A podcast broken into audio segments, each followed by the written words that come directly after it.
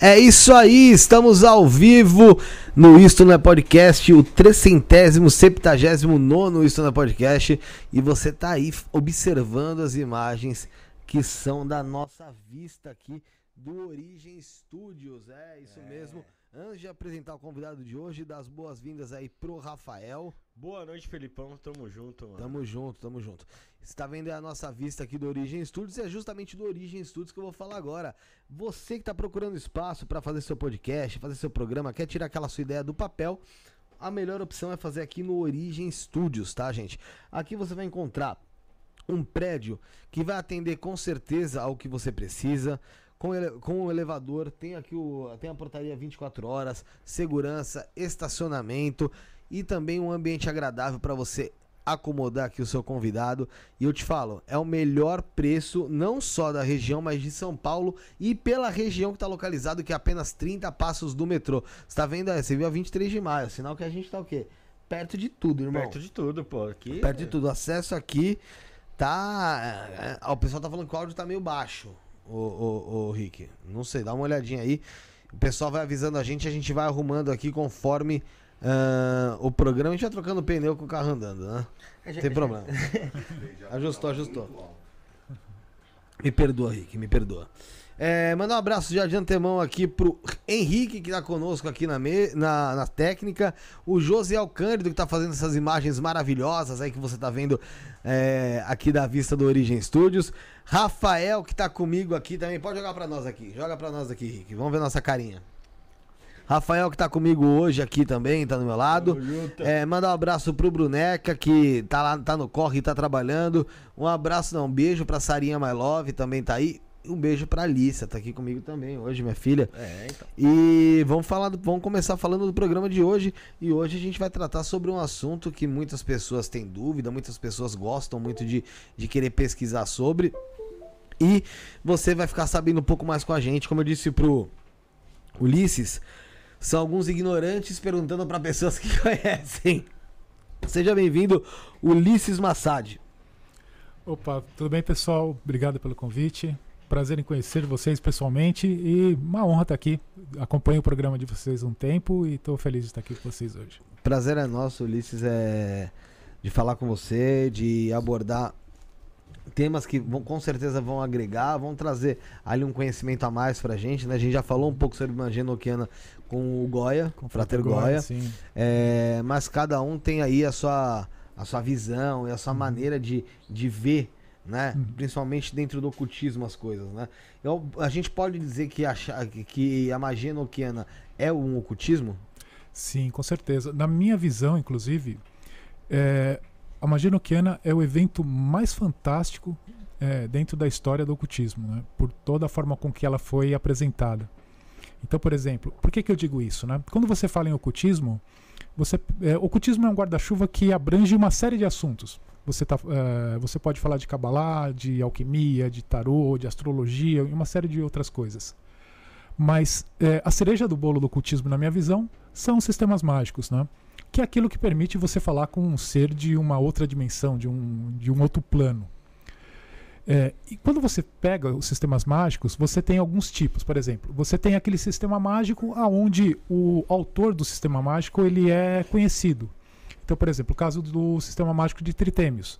Então, o Tritêmios ele foi lá, desenvolveu o sistema mágico, escreveu um livro, que é uma receitinha de bolo, de como você aplicar aquilo ali. Você tem outros sistemas que são pseudepígrafos. Que, o que, que significa isso? Alguém fez um sistema mágico, você não sabe quem é essa pessoa, e ela, para trazer autoridade para aquele sistema mágico, uhum. ela atribuiu o nome de alguém histórico. Por exemplo, que é o caso da magia solomônica. Então é um sistema mágico construído ali no século XVI e XVII e atribuído ao rei Salomão, que é de 3 mil anos atrás, mais ou menos. Bom, bacana. Aí você tem aquele pseudopígrafo que é associado a um ser angelical. Então, é, por exemplo, é, o Sefer Raziel. Alguém fez esse sistema mágico, como ele fez, você não sabe absolutamente nada de como foi construído. E aquilo foi atribuído ao anjo, né? Se o anjo transmitiu aquilo para a pessoa ou não, nós não sabemos como que é. E o que, que é a magia noquiana? A magia noquiana, a gente não tem um grimório pronto de como você pratica esse sistema mágico. você tem os diários de um personagem lá do século XVI, aonde ele fez uma série de sessões é, mágicas, onde ele tinha contato com anjos, e durante essas sessões os anjos iam passando pedacinho por pedacinho desse sistema mágico. E ele foi sendo construído ao longo de dois anos praticamente. Então você tem a, o dia que aconteceu, você tem a hora que aconteceu, o local que aconteceu, quem estava presente na sessão, que anjo que apareceu, qual a pergunta que foi feita para o anjo e o que, que o anjo respondeu. Então você tem todo um conjunto de informações que não tem nenhuma outra coisa parecida no ocultismo com isso. Não, não é ali um, simplesmente ali, igual você falou, a receita do negócio. Não é a receita de É bolo. a vivência mesmo, né? Você tem como se fosse atas de reunião, de reuniões do John Dee e os seus videntes. Isso data de quando? O sistema começa em 22 de dezembro de 1581. É a primeira experiência dos diários do John Dee. Uhum. É, então, basicamente ali no final do, do século XVI que começa. Caraca, vai ser um rolê já, hein? É, É, já, já caminhou bastante tem né? quase 400, é, 400 anos já, uns 400, quase. E, e Ulisses, é, e qual que é a ligação do, do- da magia enoquiana com o Ságio lá, o, o anjo guardião? Então, ah, aí nesse caso, por exemplo, a ideia do SAG ela vem da, do ritual de Abramelin, que é um outro sistema mágico, né? A magia enoquiana, ela trabalha com alguns com algumas hierarquias angelicais eh, que você tem ali, por exemplo, são anjos que aparecem eh, no, eh, no Gênesis, então são os anjos que são ali da parte da criação do mundo. Você tem os anjos que aparecem lá no Apocalipse de João, é, aqueles anjos que estão em volta do trono de Deus, né, aquela visão toda de João. E você tem anjos relacionados às tribos de Israel. Então, basicamente é essa. É, não tem na, ideia, é, na magia enoquiana a ideia de um de você falar com sag alguma coisa assim. É um outro sistema mágico. A ideia é você é, nessa magia você é, evocar esses anjos, se apresentar para eles, né, de uma forma ritualística lá que tem dentro do sistema. E a partir daí você ter o benefício de aprender com eles, de você receber instrução e de utilizá-los para coisas materiais, para te ajudar em alguma coisa financeira, saúde, uma série de outras coisas. E Ulisses, a, na- a gente vê ali, por exemplo, na, na Umbanda, que, cara, a- as pessoas têm contato com as entidades ali, só que são falanges ali que, que se apresentam com aqueles nomes ali da- das entidades. Uhum. No caso do- dos anjos, que, na- da magia enoquiana que você tem contato, são realmente o anjo ali, a personalidade do anjo mesmo? Ou é algum, algo igual a gente vê na Umbanda, no Candomblé? Ali, no Uhum. Candomblé não, na Umbanda principalmente. Principalmente na banda, porque Que são, são pessoas desencarnadas tipo, que a partir da hora do desencarne deixam de ter o nome de José Ferreira Santos e Uhum. vira ali, vai, sei lá, um Exu específico. Entendi. Então, no É eno- isso? É. na magia enoquiana, o que que, o que, que acontece? É, se você pega determinadas passagens é, na Bíblia, determinadas passagens aparece um determinado anjo, só que você não sabe o nome daquele anjo que está ali. O enoquiano, ele faz uma espécie de midrash, ou seja, ele explica trechos é, da Bíblia. Que, por exemplo, na Bíblia você tem uma descrição lá do, do Apocalipse, onde você tem o trono de Deus e você tem 24 anjos em volta desse trono de Deus. É isso que a Bíblia fala. No Enoquiano, você recebe o nome daqueles anjos. Então, é, ele tem essa questão de você nomear determinados anjos, e ele tem uma, uma, uma outra parte onde determinados anjos recebem é, nomes é, de regiões. Só que o que, que é, os diários falam? Que esses anjos eles mudam de tempos em tempos. Então, Muda em que sentido? Personalidade? Como é que é? o nome, é, o anjo que comanda aquela região, ele é trocado, mas é, vem uma outra entidade e ela assume aquele mesmo nome. Mas é uma entidade da mesma, da mesma hierarquia, do mesmo polo? Ou, é ou pode ser até. Pode ser uma entidade de outra. de outro polo? É, não, não. Então, é, essas hierarquias, por exemplo, nós temos uma parte no Enoquiano que é chamado de éteres. É, esses éteres são como se fossem camadas entre a terra e o céu. São 30 camadas. Cada éter desse tem uma ordem angelical, um coro de anjos. E esse coro de anjos é governado por governadores. Esses governadores, é, o nome deles é o nome da região aonde eles governam. Só que de tempos em tempos, de acordo com os diários, é, a entidade que está por trás daquele nome ela é trocada, mas o nome continua sendo o mesmo. Entendeu? É como se aque- o, o anjo que eh, assumia aquela função é como se fosse uma função, aí semelhante ao que é na É Umbanda. um cargo ali. É, ele assume aquilo por um período, que nós não sabemos o tempo que é, e depois ele é trocado. E quem foi o anjo que falou com Maria de fato lá, que ela ia ficar, tava grávida de Jesus? Aí é Gabriel, se eu não me engano. Gabriel né? mesmo? É. Não, pra saber se não houve uma tradução errada ali, você vai falar, não, ali era arcanjo, não sei das. E anjo e arcanjo tem essas diferenças? É, são hierarquias, né? Isso daí foi. A mais alta é qual? A mais alta são os serafins. Serafins. É. Essa estrutura de é, pseudo Dionísio, que é a mais comum que nós conhecemos, né, que você tem lá uma, nove coros angelicais, ela teoricamente elas não têm uma relação direta com o enoquiano. Mas quando você começa a estudar o enoquiano, você per- começa a perceber que tem algumas similaridades de, de, de hierarquias no enoquiano que poderiam ser aquelas hierarquias de pseudo Dionísio. Entendi. E. Então, Ulisses, existe uma sociedade ali, angelical, então? Uma sociedade. é, Uma civilização de anjos. É, é, nós chamamos de hierarquias, né? Você tem várias hierarquias, né? A ideia do Enochiano, ela, ela é baseada basic, é, quando você começa a estudar os diários, você percebe que é, à medida com que o, o Di vai recebendo aquelas instruções, você percebe que é construído, é, tem uma espécie de um mito que nós podemos dizer, é, que dá a base do sistema mágico enoquiano. Então essa história é mais ou menos assim. É, na criação do mundo, né, lá quando Deus cria o mundo no Gênesis, que ele cria lá em sete dias, pela ideia do Enoquiano, é, em cada um daqueles dias, é, Deus, além de criar determinada parte do mundo, ele criava uma, uma hierarquia de anjos para governar aqueles dias.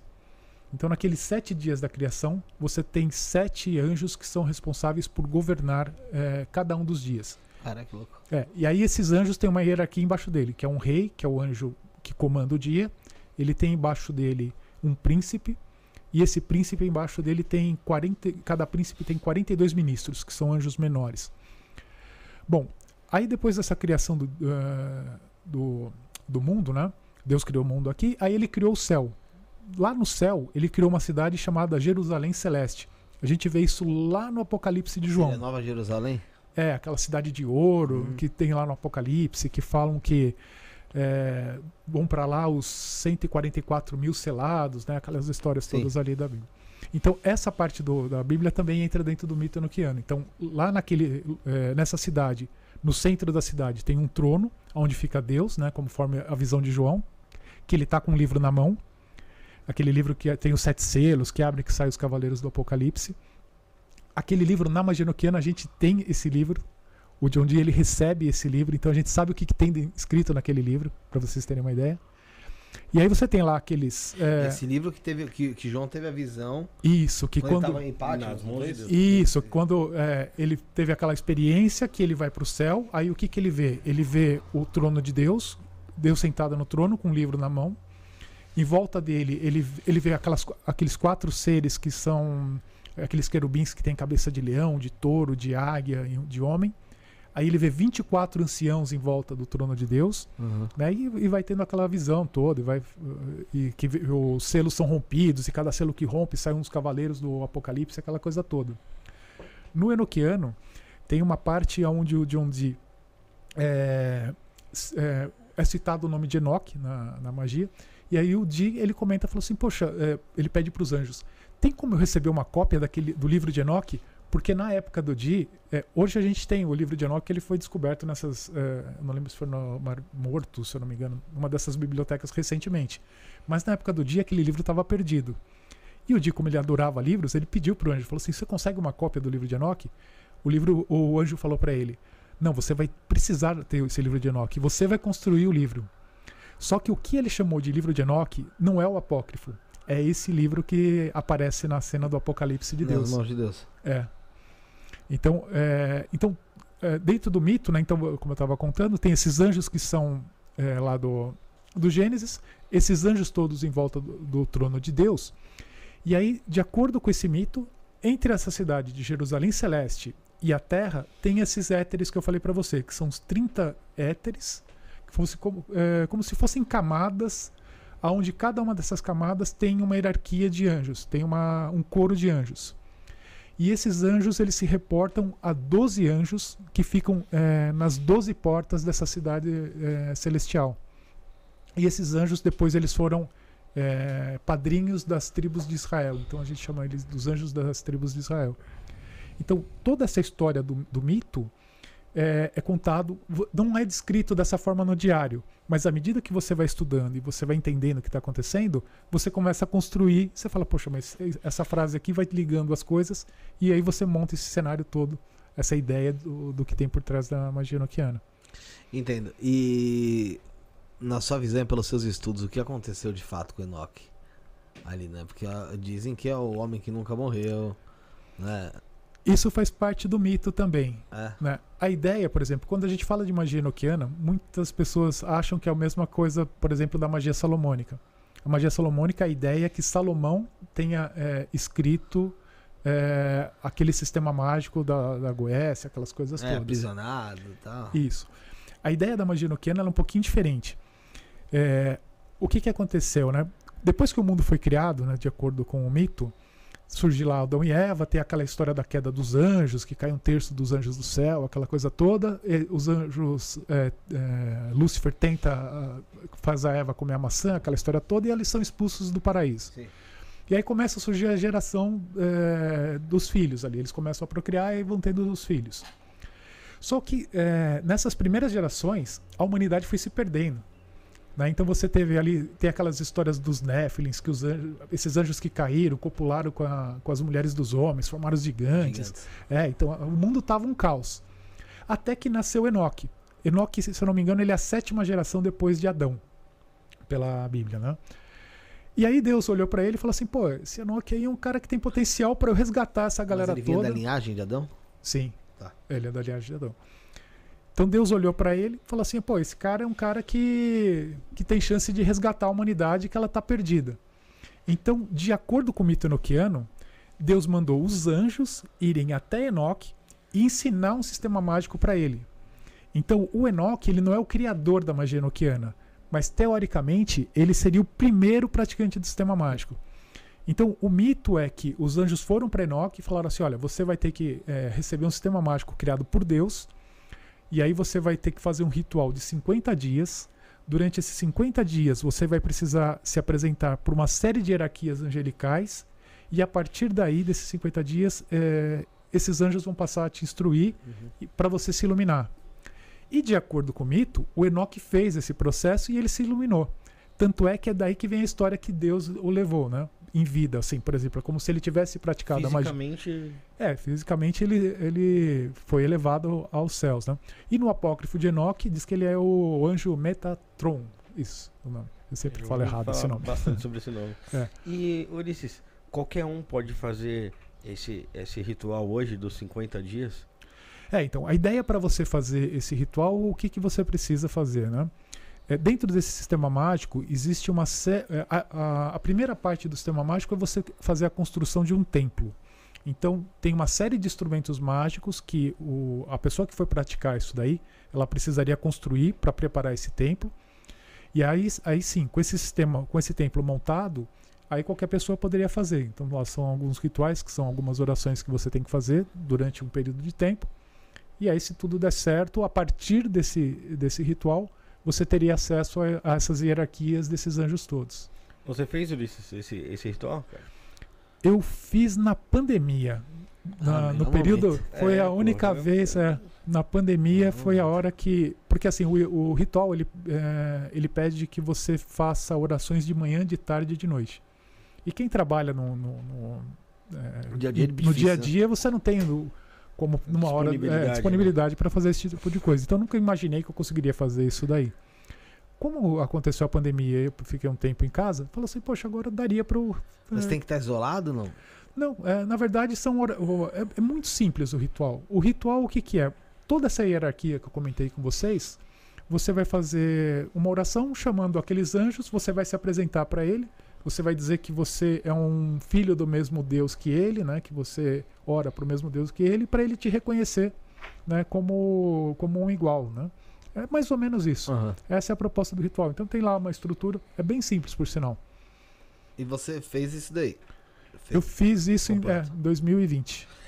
E o que você sentiu ao, ao começar a fazer, e desde início, meio e fim, e o Uhum. que e, de, e pós, como é que foi também? É, a sensação é bem bacana, porque assim, é, você faz um ritual, por exemplo, você acorda, a primeira coisa que você faz, é, a gente ainda não falou nisso, mas tem umas orações que você, é, elas são feitas na, na linguagem dos anjos. Depois a gente pode falar disso daí. Tá. Então você tem que pronunciar aquilo na, naquela língua, é, de alguma forma, e aí você faz essa- esse pedido. Ah, eu vou. Aí você se apresenta, aquela coisa toda, né? Você chama o anjo, então cada dia você vai chamar uma hierarquia e você vai falar com eles, né? Como se fosse uma oração normal, não tem nada demais. Mas na hora, que, na hora eh, que você entra nesse processo de você ficar rezando de manhã, de tarde de noite, parece que você está o dia inteiro fazendo o ritual. Depois de um tempo, aquilo, a- essas chaves que você vai fazendo, ela- elas ficam na sua cabeça. Acho que o Goya deve ter falado isso também. E ele também concorda com essa opinião. Você parece que está o dia inteiro fazendo o ritual. Você não sai do ritual. Você está fazendo outras coisas, mas a tua cabeça está fazendo as orações. Então, é uma experiência bem interessante, assim, é algo que, que é bem curioso. Desde a primeira vez que você fez, você já sentiu algo diferente? Porque assim, você, ca- você diz, você meio que evoca um anjo Uhum. Pra você apresentar pra ele. Cada, é cada dia um, um diferente? Isso, cada dia Tá. você vai chamar uma, uma estrutura com alguns, alguns anjos diferentes. Isso aí. De cara você sentiu a presença de um anjo ou demorou até você sentir algo? Não, então vamos lá. É, eu estudo esse sistema tá- tem quase 10 anos, né? Eu aprendi, eu fiz um curso com o meu brother lá com o Frater Goya 10 anos atrás. Naquela época, quando nós fizemos o curso, até essa história é interessante. É, durante o curso do Goya, ele, a gente estava lá, eu não conhecia o Goya, né? Acabei conhecendo na, naquele dia. E ele dando curso, ensinando aquela coisa toda. E de repente ele apresentou uma parte. é, ele estava ensinando a gente montar umas pirâmides, umas coisas que tinha- tem na parte do Enoqueno da Golden Dawn. E percebi que tinha um erro ali. Eu comentei com ele assim, falei, pô, Goiás, acho que tem um erro ali, né? E aí eu lembro que no curso, rapaz, depois que eu falei isso, virou uma bagunça aqui, todo mundo, não, como é que é? Como é que é? Não pode estar errado, tá certo, né? Aquela coisa toda. Fiz uma, uma bagunça no curso dele, né? Aí eu falei, pô, o Goya vai me matar e vai me expulsar daqui, né? Aí o Goya olhou e falou assim: Não, Ulisses, Ulisses tem razão, tem, tem um erro aqui mesmo, né? Aí o Goya foi super humilde, né? Do jeito que vocês conhecem ele, cara, gente boa demais. Bom, legal. Terminou o curso, né, a gente aprendeu lá tudo. O Goya chegou um dia, na mesma semana, né? Acho que dois dias depois. Ele falou: Já que você achou aquele erro no meu material, eu, eu corrigi aqui, você não quer me ajudar a conferir? Aí eu falei: Tá legal, né? Me passa o material e eu vou conferir né, para você. Naquele dia, quando eu cheguei em casa depois do trabalho, é, era janeiro, né? Então, um período de chuvas, aquela coisa toda, não tinha energia elétrica no, na minha casa. Falei, puxa, não vou conseguir fazer os negócios do Goya, né? E eu tava sozinho em casa, minha esposa tinha saído, minha filha, aquela coisa toda. Falei, ah, tô sozinho, acabei de fazer o curso de Enoquiano. Falei, ah, vou fazer uma chave daquela do, do coisa, né? Agora é a hora, né? Sozinho, sem luz. É. Que Aí fui lá, né? Sem uma... Até voltar a luz vira um susto. É, então, é- essa é a parte da história. Voltar. Vamos lá, vamos lá, vamos ver. Então, aí eu cheguei em casa, falei, pá, vou fazer. Aí fui lá, é, peguei a, a chave, comecei a pronunciar, né? Que você tem que pronunciar naquele idioma todo. Comecei a falar. Aí, como tava escurecendo, não tinha energia, aquela coisa toda, fui na cozinha, peguei uma vela, acendi. Aí no- na mesa lá de casa tem um vaso de vidro. Eu falei, ah, isso aqui vai virar minha bola de cristal, né? Coloquei a vela ali e fiquei olhando ali pra, pra vela. Aí tô lá olhando, né? Falei, vou me concentrar aqui, né? Aí tava lá, tentando manter a mente limpa, né? Durou cinco minutos, eu já tava pensando em trabalho, já tava resolvendo problema, pensando mil coisas, né? Viajando. E aí, é, uma hora e pouco depois, eu tô lá olhando para aquela coisa, de repente eu ouço é uma voz na mente assim: é, Eu tô aqui, o que, que você quer? Aí você fala: Caramba, cara, que pensamento louco, né? De onde veio isso, né? Eu nunca tinha feito uma prática de teurgia antes, né? Nunca tinha tido experiência anterior a isso. Falei, Como assim, né? De onde veio esse pensamento? Aí fiz uma pergunta, ela respondeu de novo. Falei, "Meu, De bate pronto? de bate pronto. A, a sensação, é, sabe quando você sonha, que você encontra alguém no sonho e você começa a trocar uma ideia? Sim. Que é, você vai trocando uma ideia como se fosse uma pessoa que não é algo sendo criado pela sua mente. Parece que você está conversando com alguém que você nunca viu na vida. Aí, aquela sensação era exatamente a mesma. Eu estava conversando com alguma coisa que eu nunca tinha visto. Aí eu olhei assim, né? Falei, ah, cara, eu tô pirando com esse negócio, né? Não tá acontecendo isso daqui. Aí eu perguntei, ah, o que que é você? Ele falou, ah, eu sou um anjo, né? Alguma coisa assim. Aí eu olhei e falei, ah, Ah, se você é anjo, eu falei, meu, então apaga essa vela aqui. Rapaz, na hora que eu falei isso, aquela vela que tava com uma chama enorme, cara, a chama começou a reduzir, reduzir, reduzir. Ela ficou basicamente no pavio e voltou. E aí a voz falou assim: é, Eu não vou apagar porque nós vamos perder a comunicação. Caramba. Cara, ali a minha perna gelou, cara. Eu sei que se eu tivesse de pé, eu teria caído sentado. Bom, assim, mas né? ainda dava pra você se cagar. É, Mesmo não, sentado. mas foi quase isso. Mas foi quase isso. Aí eu puxei aquela coragem, não sei da onde. Aí eu falei assim: aparece pra eu te ver.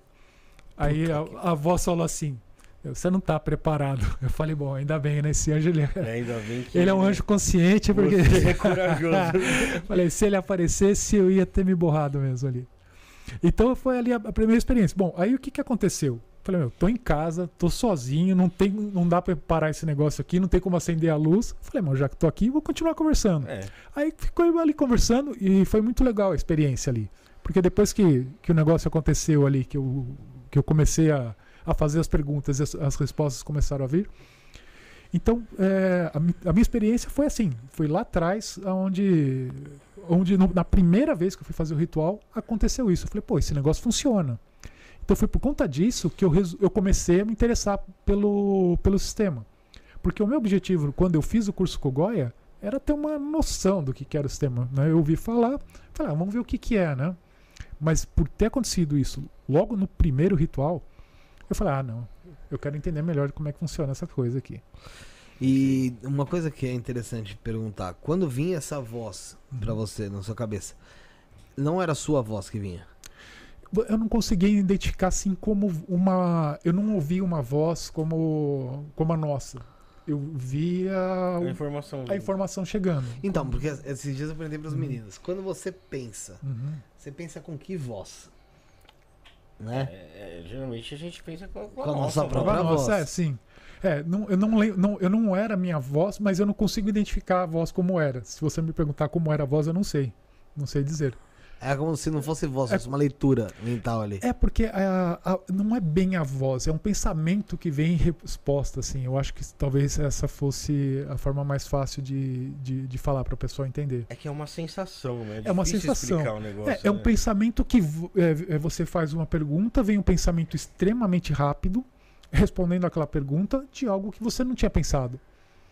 Como se você estivesse sonhando mesmo. A sensação é do sonho. É aquela.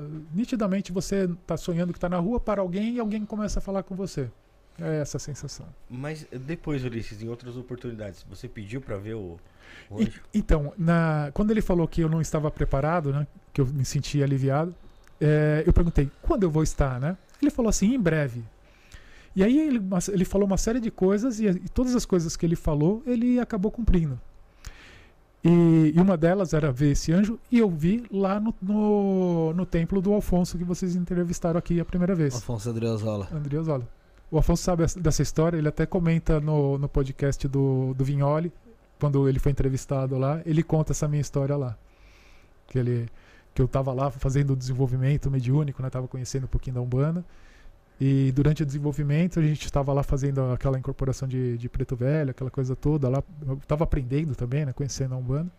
E aí eu tive a primeira visão de algo assim que estava do meu lado, que eu falei, cara, que- da onde veio essa imagem, né?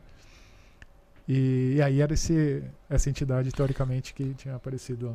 Esse, quem, quem era o anjo que falou com você? Tinha nome? Te deu nome? Ele me deu, mas aí esse eu não- o nome eu não falo. Ah, o nome é, é. É, ele me deu o nome. É, Isso foi interessante, que o nome foi. Eu vi num sonho. O sonho foi também bem interessante. Eu, tava, eu estava num templo maçônico. Projeção, talvez? Não, era um sonho mesmo. Era um sonho onde eu estava passando numa iniciação dentro de um templo maçônico. Por eu ter, ser maçom, né? Então acho que a imagem que eu tenho no, assim, é, é, de iniciação vem muito de lá, né? E eu lembro de entrar no templo e aí eu fui até o altar que tem no centro do templo. Aí um- tinha um senhor vestido de branco, uma barba bem grande assim, ele todo branco. Aí ele pediu para eu ajoelhar, aí eu ajoelhei, aí ele falou assim: escreve tal palavra num livro. Tinha um livro em cima da, daquele altar. Eu comecei a escrever a palavra e eu errei, assim, tinha os, os lugares certinho para escrever. Quando ele falou a palavra, eu coloquei uma letra a mais. Tipo assim, ele- digamos que o nome fosse Teresa. Aí eu fui escrever Teresa com TH. Sei. Na hora que eu coloquei TH, tinha as casas para colocar as outras letras, eu olhei Falei, puxa, Não não, cabia. vai, não cabia. Então o que eu tive que fazer? Eu fui é, escrever a letra por cima para tentar corrigir. Aí no momento que eu fui passar a letra para colocar a letra correta, né, fazer mais forte, a letra de baixo sumiu e ficou a letra correta. E aí eu escrevi o nome certo, aí eu lembro do nome. Aí passado um tempo, é, numa outra experiência, aí eu ouvi um, também, na, eu estava nesse envolvido com isso tudo, e aí veio essa voz dizendo para você, falando, "Ah, aquele nome que você viu é o nome do anjo. E aí foi interessante, né? Porque eu peguei aquele nome, eu procurei naquelas tabelas do John Dee e onde Achou. você forma os serviços, você consegue formar o nome dele num cantinho ali da, da tabela. Caramba, então é, é- você vê. É algo que pô, você falou que é, é século XVI, mas são, são entidades que estão aí há milhares e milhares de anos, não sei há quanto tempo que elas estão aí, né? E ainda se manifestam hoje em dia, é algo, porra, muito, muito sério pra gente falar. É algo muito, E, o- e o muito privilégio, latente, né? né? tem. Porque, Uhum. pô, quanto tempo será que essas entidades estão por aí? Né? Porque É. assim, nosso tempo é diferente do tempo de Uhum. lá. Mas no nosso tempo mesmo, quanto, quantos e quantos anos É, se a gente pegar a história do mito, foi desde a criação do mundo. Então- Eles foram criados. Tem um anjo, por exemplo, que aparece pro Di, o nome dele é Befafis. Befafs? É. Ele é o anjo que. Ele é um anjo de Marte. Hum. É o anjo de Marte e ele comanda. Ele é o príncipe das terças-feiras, né? Ele comanda terças-feiras. Aí ele fala que ele nasceu no terceiro dia da criação. Ele fala assim: eu, eu fui criado no terceiro dia. Então você tem isso nos diários. É porque na própria Bíblia em si, ela não fala da criação dos anjos ali no sete Não, não fala. né? Então, essa é, essa é a parte legal do Enochiano. Por exemplo, você quando. Por isso que eu falei que ele é uma espécie de um midrash, assim. Ou seja, você vai ler a Bíblia, e aí, se você conhece o sistema Enochiano, você vai ver que ele explica partes de, eh, de trechos da Bíblia, onde a Bíblia só dá uma citação de uma determinada coisa. Aí, pelo Enochiano, aí eles falam: não, mas além daquilo, aconteceu isso, isso, isso. Muito parecido como funciona o martinismo, né? Quando você estuda o martinismo, tem um livro chamado Tratado da Reintegração dos Seres, aonde o autor do livro, que é um sujeito chamado Martinez de Pasquali, né, a gente pega a Bíblia, né, no primeiro versículo você tem lá, e no princípio Deus criou a- o Uhum. céu. Sim. Ele conta toda uma história antes do primeiro dia da Bíblia. Então ele conta tudo o que aconteceu até Deus ter a ideia de criar, por exemplo, esse E, mundo. e o que aconteceu? Porque, pô, eu nunca tinha pensado no antes. Meu, muito legal a história. Ele, é, o livro ele fala mais ou menos assim que Deus começou a emanar dele é, seres para que esses seres é, contemplassem a ele, né? E ele foi emanando, ele foi emanando. Só que esses seres, é, a função, eles tinham essa, essa função de, de contemplar a Deus. É um outro termo usado, eu não me lembro agora.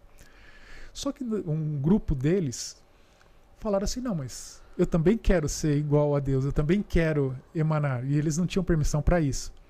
E aí eles começaram a tentar eh, eles fazer emanar outros seres. Quando eles fizeram isso, eles se afastaram de Deus e eles caíram. Seus anjos caídos. Eles, eles são os anjos caídos, né? são os demônios que caíram. Quando esses anjos caíram, eh, Deus falou assim: Puxa, eu preciso trazer esses seres para que eles se reintegrem a, a mim novamente. Aí ele criou uma determinada entidade chamado Adão Cadmon. Né? Como é que é? Adão Cadmon, que é o Adão, Ah, tá, eh, Adão primordial, Cadmon, tá. né? aquela coisa toda. Só que esse Adão Cadmon também caiu. E a partir dele, né, esse, essa segunda eh, entidade que caiu somos nós, né, os seres humanos. E aí o que, que Deus fez? Deus criou a terra, pegou esses anjos caídos e a gente e jogou tudo aqui.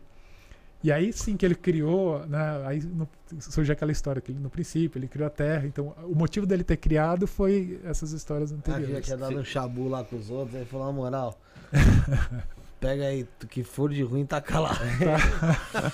A gente tá aguentando no cosmos, né? vamos, vamos detonar. Mas é, entra nessa, nessa, linha é, de Enoque também o Samael. O anjo Samael, você é, está dizendo? Porque muitas pessoas ligam né, o Samael Uhum. a Lúcifer, Uhum. né? Existe uma ligação de fato?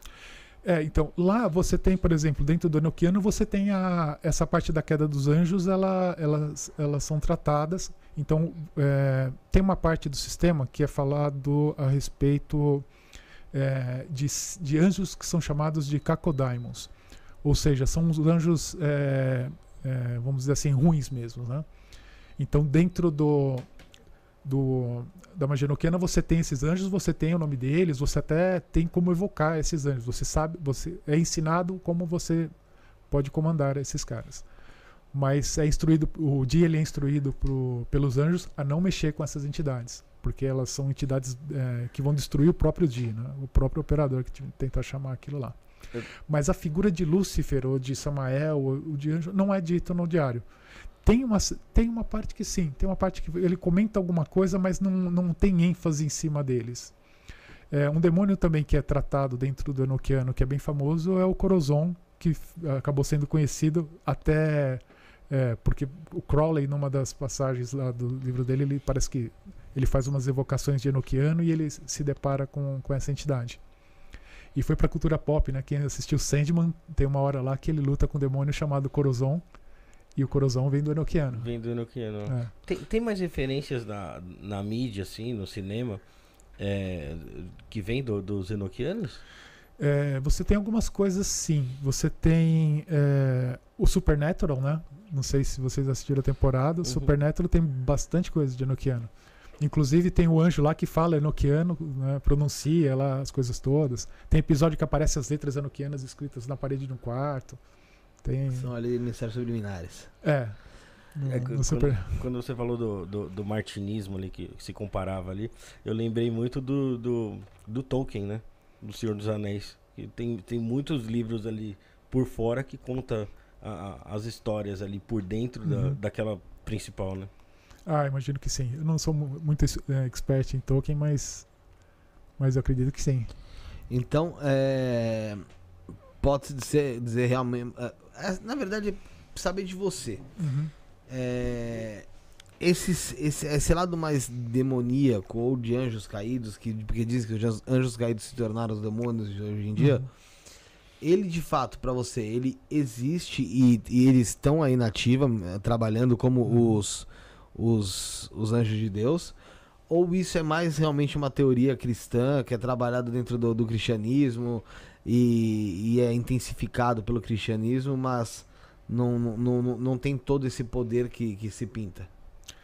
Rapaz, eu não sei responder essa pergunta. Nunca parei para pensar nisso. Eu não saberia dizer. É, como eu nunca mexi com, com essa parte do- dos anjos caídos, né? Eu não sei dizer como como que é a energia deles. Não, Você queria que até talvez estudar essa parte dos anjos caídos te, te, te aproxime deles? Ah, acho que não. Aí não. Não? Eu acredito que não. Ah, o estudo, ah, eh, não vejo problema nenhum. Eu acho que talvez o problema seria você tentar eh, chamar esse tipo de entidade, de repente fazer algum ritual com ela, aí sim você vai ter problemas. Né? Pelo menos essa é a orientação que o Di tem, né, como no- nos diários, para que eles nunca trabalhem com eles. Esses são, seriam os Diamonds? É, no Enochiano é chamado de Kakodaimos. São uma, uma hierarquia eh, de nomes que você tem naquelas tabelas. Uhum. onde você tem é, de um lado você tem os anjos servidores que são os anjos que têm funções e eles servem para ajudar o homem e aí do nome desses anjos é derivado o nome do, do daimon o daimon ele tem a função oposta daquele anjo então por exemplo você tem um anjo é, que são os anjos da medicina que são anjos para atuar na cura essas coisas todas Por exemplo, qual? é um anjo. é, é, você quer o nome do anjo? É. Ah, vixe, o nome vai ser complicado. É, eu não vou lembrar de cabeça, porque são aquelas letras. Sim. É difícil, é só olhando na tabela mesmo. Mas a partir do nome desse anjo da medicina, você extrai algumas letras do nome dele e pega uma outra letra de uma outra parte da tabela, você forma o nome de um demônio. Que, qual que é o objetivo daquele demônio? Espalhar doenças. Então ele é exatamente o oposto. Enquanto um é cura, o outro é doença. Então, é, então você tem essas referências assim desses anjos que são é, a parte negativa, vamos dizer assim, o lado sombrio né, da, daquela criatura angelical. É que a gente tem a imagem ali do anjo, pô, areola, assim e tudo, mas é, é, eu acho que. E aquele que tem vários olhos, já viu muito louco? Então, mas é, É, mas é são- que tá. No, no, no próprio Apocalipse lá, não são anjos que vêm é, destruir o mundo Não, aqui? são cavaleiros do, do Apocalipse, né? Os anjos em si eles não destroem, né? Não tem. Você Anjos tem- destruidores? Sim, você pega, por exemplo, Sodoma e Gomorra foi destruído por anjos. Ah, não, sim, mas eu tô falando do Apocalipse, tem os anjos também destruindo? Não, não. Não, são cavaleiros, né? São, são os cavaleiros do Apocalipse. Ah. Mas no Enoquiano você tem, você tem hierarquias de anjos que são anjos de destruição. E é interessante que no ritual para você acessar esses anjos, é, o dia ele é orientado o seguinte, por exemplo, é, é, são anjos. é, lembra que eu falei na- desses anjos iniciais lá do Gênesis, né? Que eu tinha o rei, o príncipe e ele tinha os ministros. Uhum.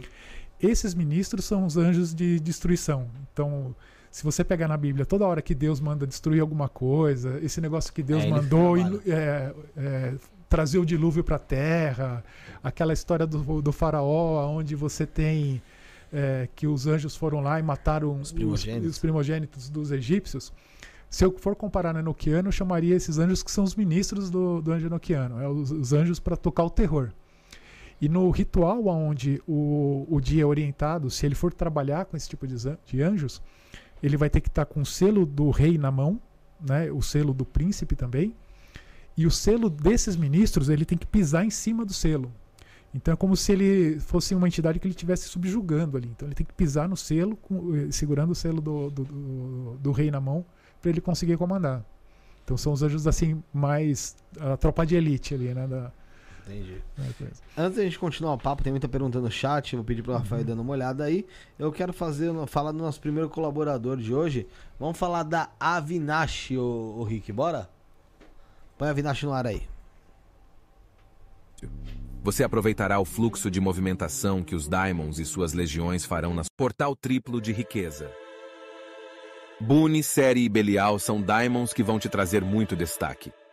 Você estará mais aberto e proativo para fazer novos negócios, parcerias e fechar vendas. As pessoas serão atraídas a você e ao seu negócio. Você aproveitará o fluxo de movimentação que os Diamonds e suas legiões farão na sua vida, e o resultado será sucesso e riqueza. Boone promove riqueza e destaque. Série promove abundância material e agilidade. Belial promove status e ascensão financeira. Rito coletivo, 300 reais. Firmado por 30 dias e um pedido. Rito individual, 1.500 reais. Ficará firmado por seis meses com até seis pedidos. Pagamento por Pix ou cartão de crédito direto pelo site temploavinash.com.br loja. Templo Avinash. Templo de Dianos, Quimbanda e Goetia. E é isso aí, você viu sobre o Templo Avinash e também eu quero falar do Anel 3 Pentagramas em prata maciça ou prata banhada a ouro 18 quilates, que é exclusivo da coleção Avinash. Esse anel ele é consagrado pelo mestre, pela mestra Avinash, pelo mestre Caveira, a Lúcifer, Beuzebu e Astarote, conjurado para proteção da egrégora e atração de riqueza. É isso mesmo. Ele já é consagrado justamente para você Pra quando chegar na tua casa, quando chegar até você, ele já chega como? Ele já chega já do jeito que você precisa mesmo, sem ter que fazer nada de, de mais ali é, em relação a isso. Só usar mesmo, porque o anel é show de bola. Vou mostrar pra vocês, tá aqui na minha mão. E recusa imitações, viu? Porque o anel 3 pentagramas tem a marca Vinache esse interior e é uma joia de lei, viu, gente? Vou mostrar pra vocês, pra vocês verem esse anel aqui, ó. Tá aqui, ó. Tá aqui no estúdio aqui com a gente. Não sei se tá dando pra ver aí, Rick. Tá dando pra ver? Pode deixar. Tem aqui, ó, um dos pingentes, que também é joia lá da www.avinash.com.br. Tem aqui na, na sua esquerda aqui, que é o sigilo de Lúcifer. No meio aqui o de Lilith. E aqui o anel 3 pe- pentagramas, ó, anel, anel 3 pentagramas aqui, ó. Bonito pra caramba. Show de bola. E ó, a marca Avinash aqui, ó. Dentro dele aqui o azinho da Avinash. Tá? Então tem a marca da Avinash. Aqui o anel 3 pentagramas. E gente, pra você conseguir comprar esse anel tal, a gente tem uma coisa melhor ainda que é o cupom. Você usando o cupom isto não é, sem acento nenhum, isto não é, você tem 5% de desconto, tá bom? Então adquira o anel e também outras joias magísticas em www.avinash.com.br www.avinash.com.br E eu quero dar um recado também pro pessoal que gosta da Avinash, que gosta do templo, que Parece que eles tiveram um problema com com o WhatsApp, tá? Uh, pessoal do Templo Avinash. Então, quem quiser entrar em contato com eles pelo Telegram para marcar seja oráculo, seja ritual, pactuação ou até mesmo para falar das joias, uh, pode chamar através do Instagram arroba Templo Avinash ou o Telegram deles 21 96782 5911 21 96782 5911 e eu acho que tem outro número aqui também, deixa eu ver. Não, é esse mesmo. Então você chama pelo Telegram, tá bom, gente? É, o Templo Avinash, então abra abraço pra Mestre Avinash, abraço pro Mestre Caveira, pro Mago Kaique. Abraço. Tamo junto, obrigado por estar conosco nessa oportunidade aí, tá bom? Vamos continuar falando aqui, Rafael? É, tem uma pergunta aqui no chat Vai do lá. Diego Roque, nosso amigo Diego Roque já esteve aqui também com a gente. É, pergunta: As magias e rituais podem ser instrumentos para ampliação da consciência? É, acredito que sim. Você tem anjos dentro do, do Enochiano é, que são anjos que é, a função deles é, é, o conhecimento. Então, o, teoricamente, esses anjos possuem todo o conhecimento humano. Então, você trabalhar com esses anjos, você evocá-los, então você, isso pode é, fazer com que você evolua, com que você aprenda aquilo que você desejar. Ulisses, muita gente fala de ampliação de consciência pelo meio de medicinas da floresta, e uhum. ayahuasca, uhum. e jurema e algumas outras aí que, que, você acha dessas substâncias aí? Ó? Te dá uh, uma, uma ampliação ali de sensibilidade para falar com esse tipo de, de entidade aí? Ah, com certeza, cara. Eu sou um adepto da ayahuasca desde os anos 2000.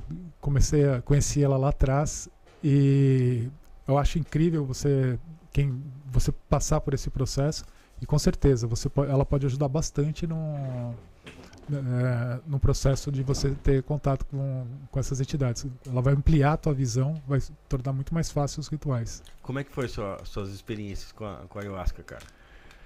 Ah, foi, foi bem intensas, assim, bom, eu, é, eu já tive, por exemplo, experiências de fazer é, aquelas chaves enoquianas, né, esses rituais enoquianos com ayahuasca. E aí você visa... aí o negócio fica bacana, porque você bacana. vê o anjo materializado na sua frente, assim, eu tive uma oportunidade de realmente ver é, ao ponto que daria para dizer que eu conseguiria pegar no braço do anjo, assim, tão perto que ele estava de mim e tão materializado e por muito tempo. Não é aquele negócio que é um flash que aparece e desaparece. Não, você olha, a entidade está ali, você tá recebe ali um monte mesmo. de ensinamento, um monte de ensinamentos. Você fala, nossa, que coisa fantástica. Aí de repente você entra naquela sensação da ayahuasca de alegria, de euforia, e aí você se distrai, aí você volta quando você olha para o lado, o anjo está lá de novo e ele fala: "Não, vem cá que tem mais coisa que eu quero te ensinar". Cara. E aí ele você senta ali, ele sai falando, falando, falando. passei por a experiência dessa uma vez, a melhor experiência que eu já tive na vida. Assim, desse lado mais espiritualizado, sem sombra de dúvidas. E como, como é falar. que é a sua, a sua visão do, do espiritualista? Você tem religião, alguma coisa? Ou... Não, eu não tenho religião. É, eu, na verdade, assim, né? É, eu nasci em família católica, aquela coisa toda, mas não, não sigo nenhuma religião, nada. E esse lance de mediunidade, como é que é para você? Eu acabei é, tendo contato com isso quando eu fui conhecer a Umbanda. Né? Se eu tiver uma religião que pode ser que eu posso chamar, eu chamaria Umbanda. Acho que é uma das que eu mais tenho afinidade, assim. Ah, é um negócio muito bacana. Eu tive a oportunidade lá, quando eu conheci o Alfonso, né, ele estava montando o, o, o, espaço dele, né, o, o terreiro dele.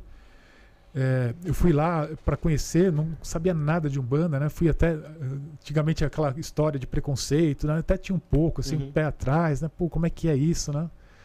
Aí quando eu chego lá no, no centro do Alfonso, né, eu fui com o Marcelo Deldébio, o Deldébio que me levou lá. Aí eu cheguei lá, né, o pessoal tudo vestido de branco.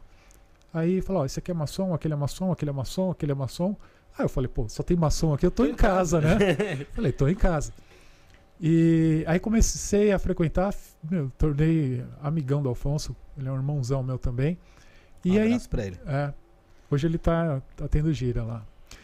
E, e aí comecei a frequentar, aí participei ali do desenvolvimento mediúnico. Então foi uma experiência muito incrível, cara. Eu gostei muito, cara. E eu acho que ajudou muito até na, depois, quando eu entrei para essa parte do, de estudar enoquiano, me ajudou muito nas minhas práticas. Então quem, quem tiver é, uma religião, que frequenta alguma coisa, pode praticar ali a magia enoquiana que não vai conflitar nada ali na... É, sim. A magia enoquiana, por exemplo, é, você tem alguns, é, algumas magias enoquianas, você não tem uma só. A tradicional do Di é um sistema de magia cristão.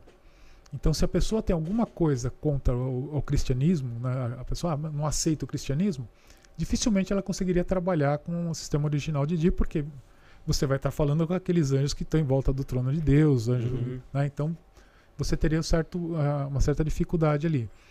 Existem outros sistemas, por exemplo, que com o passar dos anos, que muitas outras eh, eh, escolas esotéricas, né, no caso a Golden Dawn, tudo. A Golden Dawn foi a primeira, na verdade, né? Que ela bebeu na fonte dos, da- dos diários do Di e criou outros sistemas. Nesses outros sistemas, você a, a parte cristã da, da magia, ela é Retirada. ela é retirada. Ela tá lá, mais ou menos, mas ela não é. Não Tá é da- velada ali. Não é, tá- não é dado ênfase, né? É, então, pra galera que, por exemplo, é, não tem esse problema com o cristianismo, aí tem esses outros tipos de magia, né? Você tem, por exemplo, lá da Golden Dawn, aí tem o Crowley faz, criou também os rituais dele em cima do, do Enochiano, você tem o Lavey, que também bebeu ali, pegou as chaves enoquianas e criou um outro sistema. Aí você tem outras, outras vertentes, né? Fa- falando sobre a Umbanda, até que você mencionou, você acha que existe a manifestação de anjos é, na Umbanda, só que com, a, com arquétipo de, de Exu ou de um caboclo, por exemplo? Então, é, nessa experiência que eu comentei com vocês da, da ayahuasca, quando, quando eu vi o anjo a primeira vez, ele apareceu, ele e um preto velho. Os- as duas entidades do meu lado. Essa, esse dia que eu comentei que eu vi praticamente materializado, né? Então, a, a visão que eu tenho é que essas entidades, assim, elas não são, não sei se seriam as mesmas, né, dela aparecer com outro formato, mas que a impressão que eu tive pela experiência minha é que elas se conversam. né? Elas estavam ali juntas, uma do lado da outra. Até nesse dia eu olhei para o anjo e ele falou: "Ó, Hoje quem vai conversar com você é ele. Aí eu fiquei conversando com o preto velho e o anjo do lado. É, essa foi a experiência. Legal. Interessante. Então, uma pergunta do João Lima aqui, que é membro do canal. Ah, deixa eu agradecer aqui, ô Rafael. O Itacir Ferreira Correia, Ah, Itacir é um que também brother. se tornou membro do canal hoje, galera. Pô, brigadão, Itacir. Uhum. Ao lado do botão inscreva-se, tem o Seja Membro. A partir de R$ 4,99 por mês você tem acesso a conteúdos exclusivos. Tem ritual de ayahuasca que a gente foi. Tem ritual cigano. Tem. Tem programa Tem com programa com enteógeno. que a gente fez aqui, com mais de 4 horas de duração. Tem curso de mediunidade. Curso de medi... é, tá tendo curso de desenvolvimento mediúnico que a Cira Mohamed tá tá tá dando aí pra gente no, no nosso canal de membros. Então se torne membro, R$ 4,99 por mês, ao lado do botão inscreva-se aí, tá bom? E não esqueça de se inscrever no canal e deixar o like. O João Lima, que é nosso membro, ele falou aqui, ó, o seu anjo guardião passou ensinamentos pessoais ou coletivos? Se passou algum ensinamento coletivo, compartilha com a gente. Não, foram coisas pessoais. Esse anjo que eu comentei, é, que eu tive contato lá no primeiro dia, ele, ele se apresentou como sendo o anjo guardião. Né? Mas o que foi interessante é que ele. é, eu, quando eu entrei nessa história de ocultismo, foi por conta de projeção astral. né? Então eu faço isso há muitos anos, né? sempre fiz uma série de coisas. Só que muitas vezes, numa projeção astral, você, no meio da projeção, você acaba perdendo a consciência, ou você acorda e aquilo que estava sendo passado, você não. Ah, perdendo algumas você coisas. perde. Lucidez, às vezes. Porque você saiu ali da projeção sem conseguir concluir. E nessa experiência com. Nessa minha primeira experiência, eh, eu comecei a questionar o anjo a respeito dessas. eh, de algumas eh, dessas experiências que eu acabei perdendo. E ele de imediato me dava a resposta. Então foi muito bacana por conta disso. Legal. É, mandar um abraço pro pessoal do Projeto Mayhem também, lá do Marcelo Del Debe, que o Ulisses faz parte também. Então, galera, segue lá, Projeto Mayhem. É legal, é show de bola. Também trata sobre vários assuntos desde, dentro do ocultismo, dentro da, de religião também. É bem interessante, bem legal. Ulisses, é, no, no, no caso do John Dee, eu tinha visto umas paradas dele em relação à astronomia, né? Uhum. Tem relação com astrologia? Porque é, antes era uma coisa só, né? Astronomia e astrologia. Uhum. É, você tem, por exemplo, é, diretamente ligado aos signos, você não tem é, menção nos diários. Você tem sim ah, relacionado aos planetas Então você tem ali aqueles anjos dos sete dias, eles são comandados pelos sete planetas. O número sete dentro do Enochiano é importantíssimo, você tem ele espalhado por todo, todo canto. Agora, a referência ela, é, astrológica, você tem as interpretações é, que é, pesquisadores e estudantes de Enochiano fazem atribuições. Então você tem, é, por exemplo, eu comentei dos, é, dos anjos das, da, das tribos de Israel. Então são 12 anjos que você tem ali. Então muita gente faz associação desses anjos com os signos zodiacais. É, você tem uma outra parte que você tem o nome de anjos, de quatro anjos, que esses nomes são formados por três grupos de letras. Então o, o pessoal uh, faz associação também, aí somam 12, né? Uhum. Então o pessoal acaba associando alguma coisa ali com signos. Mas isso é criação posterior, não é algo que está declarado diretamente no, nos diários. É, no Enoquiano somente há planetas você tem. Qual que é o maior perigo da magia enoquiana? Magia enoquiana ela é o seguinte, então, por exemplo, é, eu comentei com vocês que existe um, um idioma enoquiano, uhum. que, é, um, um idioma, dos anjos, é, a linguagem é, dos anjos que são passadas por o John Dee. Uhum. Aí o que que acontece? É, aquele livro é, que está na mão de Deus lá no, no, Apocalipse, aquele livro quando o dia ele recebeu aquele livro, né, ele teve que construir, aquele livro é um conjunto de tabelas. São, são várias tabelas, são 48 tabelas. E a ideia é que essas tabelas, é, e você tem 48 orações. Essas orações são chamadas de chaves. A gente tem imagem disso, alguma coisa? Hã? Você, é, você tem. trouxe? Tem? Tem. Qual que é? Para o menino ver ali. É... Que aí o pessoal de casa vê também. É uma. Tem um, uns slides que tem. São tabelas enormes, assim, de, cheio de letras. Já pôr na tela o Rick já? E enquanto isso, Ulisses, tem relação do John Dee com a Rainha Elizabeth? Ah, sim, né? É, mas só para concluir essa história da, da, das coisas, a gente já pula para é, coisa. É, vamos pular é, senão me perco depois aí.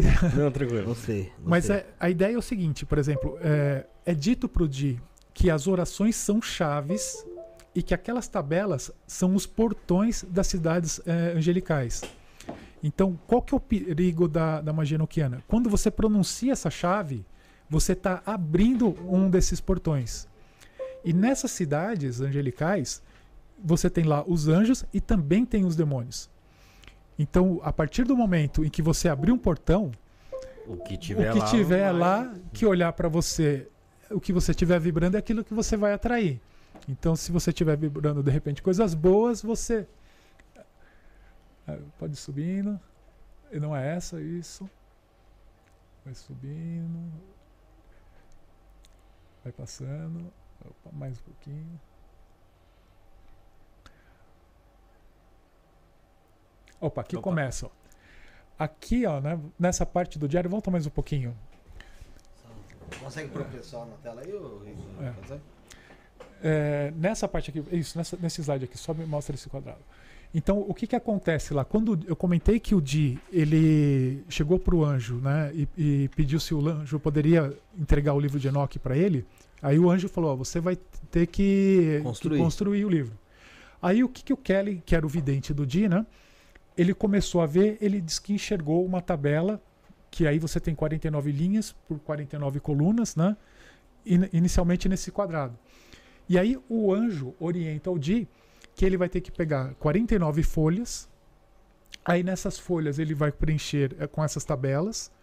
E o Dito teria que se inspirar para colocar as letras dentro dessas, desses quadradinhos. E que essas tabelas são os livros. É, que é aquele livro que está na mão de Deus lá no, Apocalipse. Você pode subir para o próximo?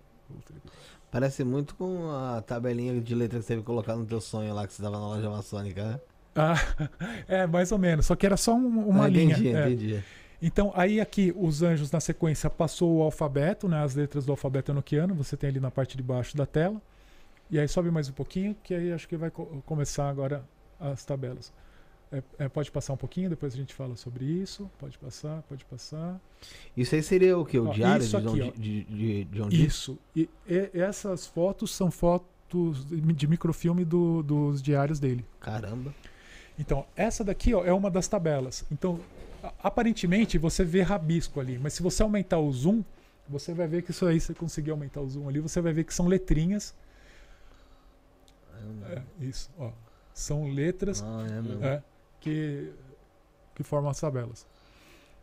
E- Então, ou, ou seja, né, é, como eu estava falando, então, a- isso daqui representa os portões das cidades angelicais e a partir do momento que você faz a chave, você abre um desses portões, o que tiver lá e, e te ver, vai, se você atrair, elas vão, vão vir para você. Então, a- a- aí a gente, tem, a gente tem várias letrinhas e tal. Mas são uma complementa a outra ali dentro? É, Só para você ter uma ideia, né? Quando o, o Di recebeu essa instrução, né, de, de fazer esse livro, falaram, é, o anjo falou para ele: ó, você vai ter que montar 49 tabelas. Aí de repente o anjo falou assim: olha, na verdade você vai montar 48. Uma das tabelas, como elas- essas tabelas representam também portões, um portão é muito sagrado para que o, o Di, para que um homem pudesse abrir. Então o Di tem que montar 48. Só que na hora que eles começam a fazer o- as tabelas, essas tabelas, o- no Apocalipse fala que esse livro que estava na mão de Deus era um livro escrito por dentro e por fora. Então, ao invés de você ter uma página com a tabela, e são 49 folhas, você tem as duas páginas. São- Sim. Então, o número de tabelas são 96. Então, você tem 96 tabelas. E aí, como é que funcionou? Só para você ter uma ideia eh, do que, que aconteceu aqui. Quando ah, as chaves foram passadas no idioma eh, angelical para o Di, o processo de transmitir essas chaves foi o seguinte: o Kelly, que era o vidente, ele ficava olhando para a bola de cristal e o Di pegou esse livro eh, depois de pronto nas mãos. Aí o anjo falava para o Kelly: vai na tabela número tal, dava o número da tabela. Kelly era o, O vidente. o vidente. É, um dos videntes. Tiveram três videntes que trabalharam com o Di, mas Kelly é o principal.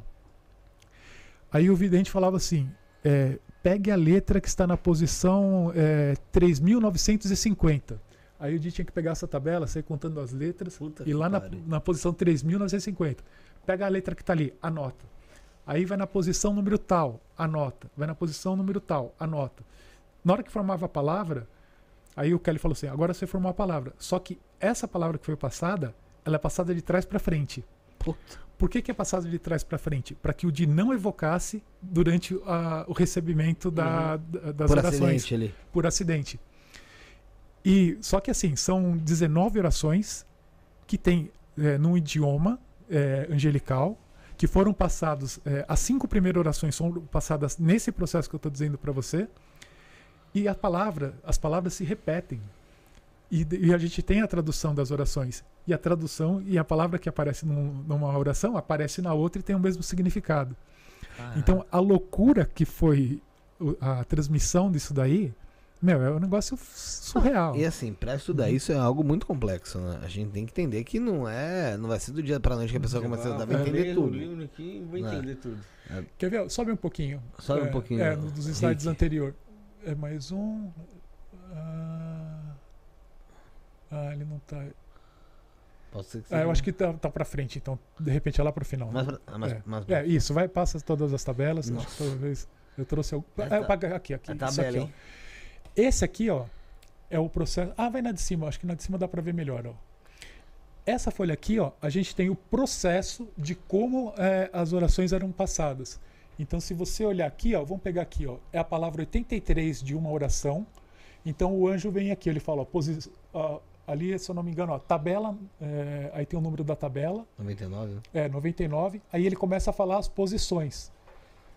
É, olha aqui, posição 1003, 1003. não sei o que. Aí ele vai achando as letras. Aí foi passando a letra O, C, O, N. E aí a palavra certa é no co. E aí a próxima palavra, aqui 83, a palavra 82. Então ele vai fazendo as orações de trás para frente, cara, procurando, mandando procurar na tabela ó, as posições até formar as letras. Caraca. Isso aí era tudo orientação e, e aí ele foi trazendo o nome de anjos também. É, então, de- a partir desse processo é que se formaram as orações enoquianas. O- eles receberam as cinco, são a- as chaves enoquianas, que são essas orações, são existem 18 chaves únicas, e aí você tem uma décima nona chave que ela que é a chave onde você chama aqueles éteres, que são aqueles 30, que só muda uma palavra na oração inteira. É a mesma oração, só o nome do éter que você troca para você fazer essas evocações. Nossa, mas é muito interessante. É. As cinco primeiras chaves foram passadas nesse processo. Aí o que, que aconteceu? Meu, eles não aguentaram. O, o, o, o anjo falou pro Di, vocês vão precisar ter paciência. E aí o Di chegou uma hora e falou, eu não aguento mais. Porque imagina o trabalho de você pegar aquele livro, ficar contando letrinha por letrinha para achar a letra, para formar uma palavra. Porra. E você vê 80 palavras numa oração, fica, eles ficaram é, dias fazendo isso. o anjo, facilita o é, negócio facilita, aí, né, cara? É. Aí o que, que o anjo fez? O anjo começou, facilitou. Aí o anjo da sexta oração para frente, o anjo foi, ia falando as letras, simplesmente, eles iam anotando, né? E formando as orações, é, só que de trás para frente. Né? Sempre para ele acabar sem, é, sem ele precisar, é, sem ele precisar fazer a, Porque a pesquisa. O, o fato, vamos supor, igual você falou ali que formou noco, é isso? Isso. Bom, isso seria o quê? Seria uma, uma palavra para oração, é isso? Isso, é. Isso daí tem um significado. Depois você é, depois é passado a tradução dessas, é, dessas orações e aí você sabe o que significa cada palavra. Tá, mas é, vamos supor que ele ali tá ali recebendo e, porra, acabou. Ah, é noco que deu aqui.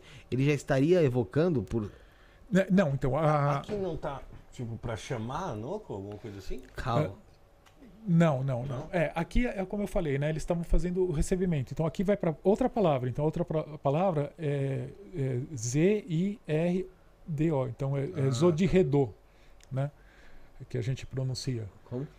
É, é, quando tem a letra Z, a pronúncia nós normalmente falamos Zod, Zod. Né? que é o que está no, nos diários. Então é Zodirredô. Então, mas ali no. Ele tá falando. O Rafael tá falando se ele é do Noco, né? Uhum. Tá ali, ó. Tá Cal, como cal se fosse. Noco. É, não, cal não, é isso. É, é, se chama Noco, na verdade, ele quer dizer. Ah, sim. Ah, se chama tá. Noco, né? Então aí aqui também, ó, ó, ah, Zodíredo, é, então ele vai pondo o, ah, é verdade, o que, que é significa. É verdade. Esse que já era uma, uma evocação já. Não, não. É, então se você pronunciar no sentido contrário, você está evocando. Dessa forma, você está pronunciando as palavras soltas de trás para frente, então, de acordo com o anjo, não está sendo evocado nada. Mas aqui a gente já falou sobre, já falou o nome no, já falou. Não, gente... são, são palavras, mas você não fez a, a, não fez a é, não, não fez a oração. Mas você começar, não fiz. gente, não fiz. Vamos fazer. Tá louco, mano. Tem que entender mais, pô. Né? É, não dá pra. Não, lembra quando não me arriscaria. aqui pra falar, falou lá do, do. Acho que era do voodoo. Tinha uma entidade lá do Voodoo é. lá. Eu e eu pra fazer o corte dessa porra. eu falei, tem uma entidade, você fala o nome, até perigoso, pá. Aí eu tenho em casa, mano, fazendo corte disso aí, eu falei, caralho, mano, que, que eu vou pôr? Eu vou procurar, procurei lá. Pesquisou, achou. É, mas, mas já paguei também. é, Ulisses. Fala. É, esse, esse livro, esse livro, essas coisas, elas tiveram uma mudança no mundo depois que a humanidade teve acesso a essa informação? Ela ficou muito Olha, tempo escondida. Depois do Di? Bom, vamos, é, vamos pegar um, algumas coisas históricas, né? É, vamos pegar na época do Di, né? O Di, o sonho dele é, naquela época era transformar a Inglaterra é, num império. Até é, cunhado ao Di que o termo Império Britânico foi ele que, que criou. Mas a Inglaterra era uma ilha, ela não, não era algo eh, de tanta expressão no mundo. Você tinha países que eram muito mais fortes do que, do que ela na época. Se você pegar o ponto que a Inglaterra chegou a ser uma potência mundial, então podemos dizer que ele conseguiu, por esse lado, ele conseguiu atingir. O maior número de colônias no mundo, acredito é, que seja da Inglaterra. Sim, é. É, não sei, eu não sei exatamente, mas ela, ela realmente teve uma expansão muito grande, né? Só que tem uma coisa interessante. O Di foi o sujeito que recebeu todo o sistema mágico enoquiano, só que ele mesmo não praticou. Nós temos os diários dele, é, uma série de registros, e em nenhum momento ele fez a prática que o, que o sistema que, que ele recebeu, né? ele não chegou a praticar. É, uma série de anjos que aparecem ali, que são os anjos da, de uma tabela principal, ele não tem contato com nenhum deles. Então ele mesmo ele recebeu o sistema e ele não praticou. Mas tem alguma explicação para isso? Por que, que ele não praticou? Então, eu não sei dizer, porque ele, ele construiu, é como eu falei, né? Para você fazer a prática da, da magia, você precisaria construir os artefatos. Os artefatos ele construiu. Nós, é, tem alguns que sobreviveram, é, estão até no, no, Museu Britânico, até tem foto ali, depois se o pessoal quiser ver. É, durante os diários, tem lá uma mesa que ele precisava construir e ele fala em determinadas práticas, né? como a sessão. É, é ele descrevia tudo o que estava acontecendo, então ele falava: ah, nós fomos na mesa da aliança, é, Kelly olhou a bola de cristal, né? então você via que ele tinha os instrumentos mágicos ali. Agora, o motivo dele não ter feito, nós não sabemos ele estava naquela sempre querendo buscar mais uh, conhecimento, colocar mais coisas nos diários e ele acabou não praticando. Não praticando. Não. E como é que terminou a vida desse cara? Então, é, o, como eu falei, né, o sistema eles começaram, a, é, o dia começa os diários dia, no dia 22 de dezembro de 1507, é, 1581. Ele começa com um vidente chamado é, Barnabás Saul, ele faz o registro de uma prática com um vidente e depois ele não trabalha mais com ele. O Saul se afastou dele, né, eles não deram continuidade. O próximo vidente começou o Kelly. Né, a primeira experiência com Kelly foi dia 10 de março de 1582. Kelly é o grande vidente do Di. Então, é, o Kelly é, ficou com ele de 1582 até 1587.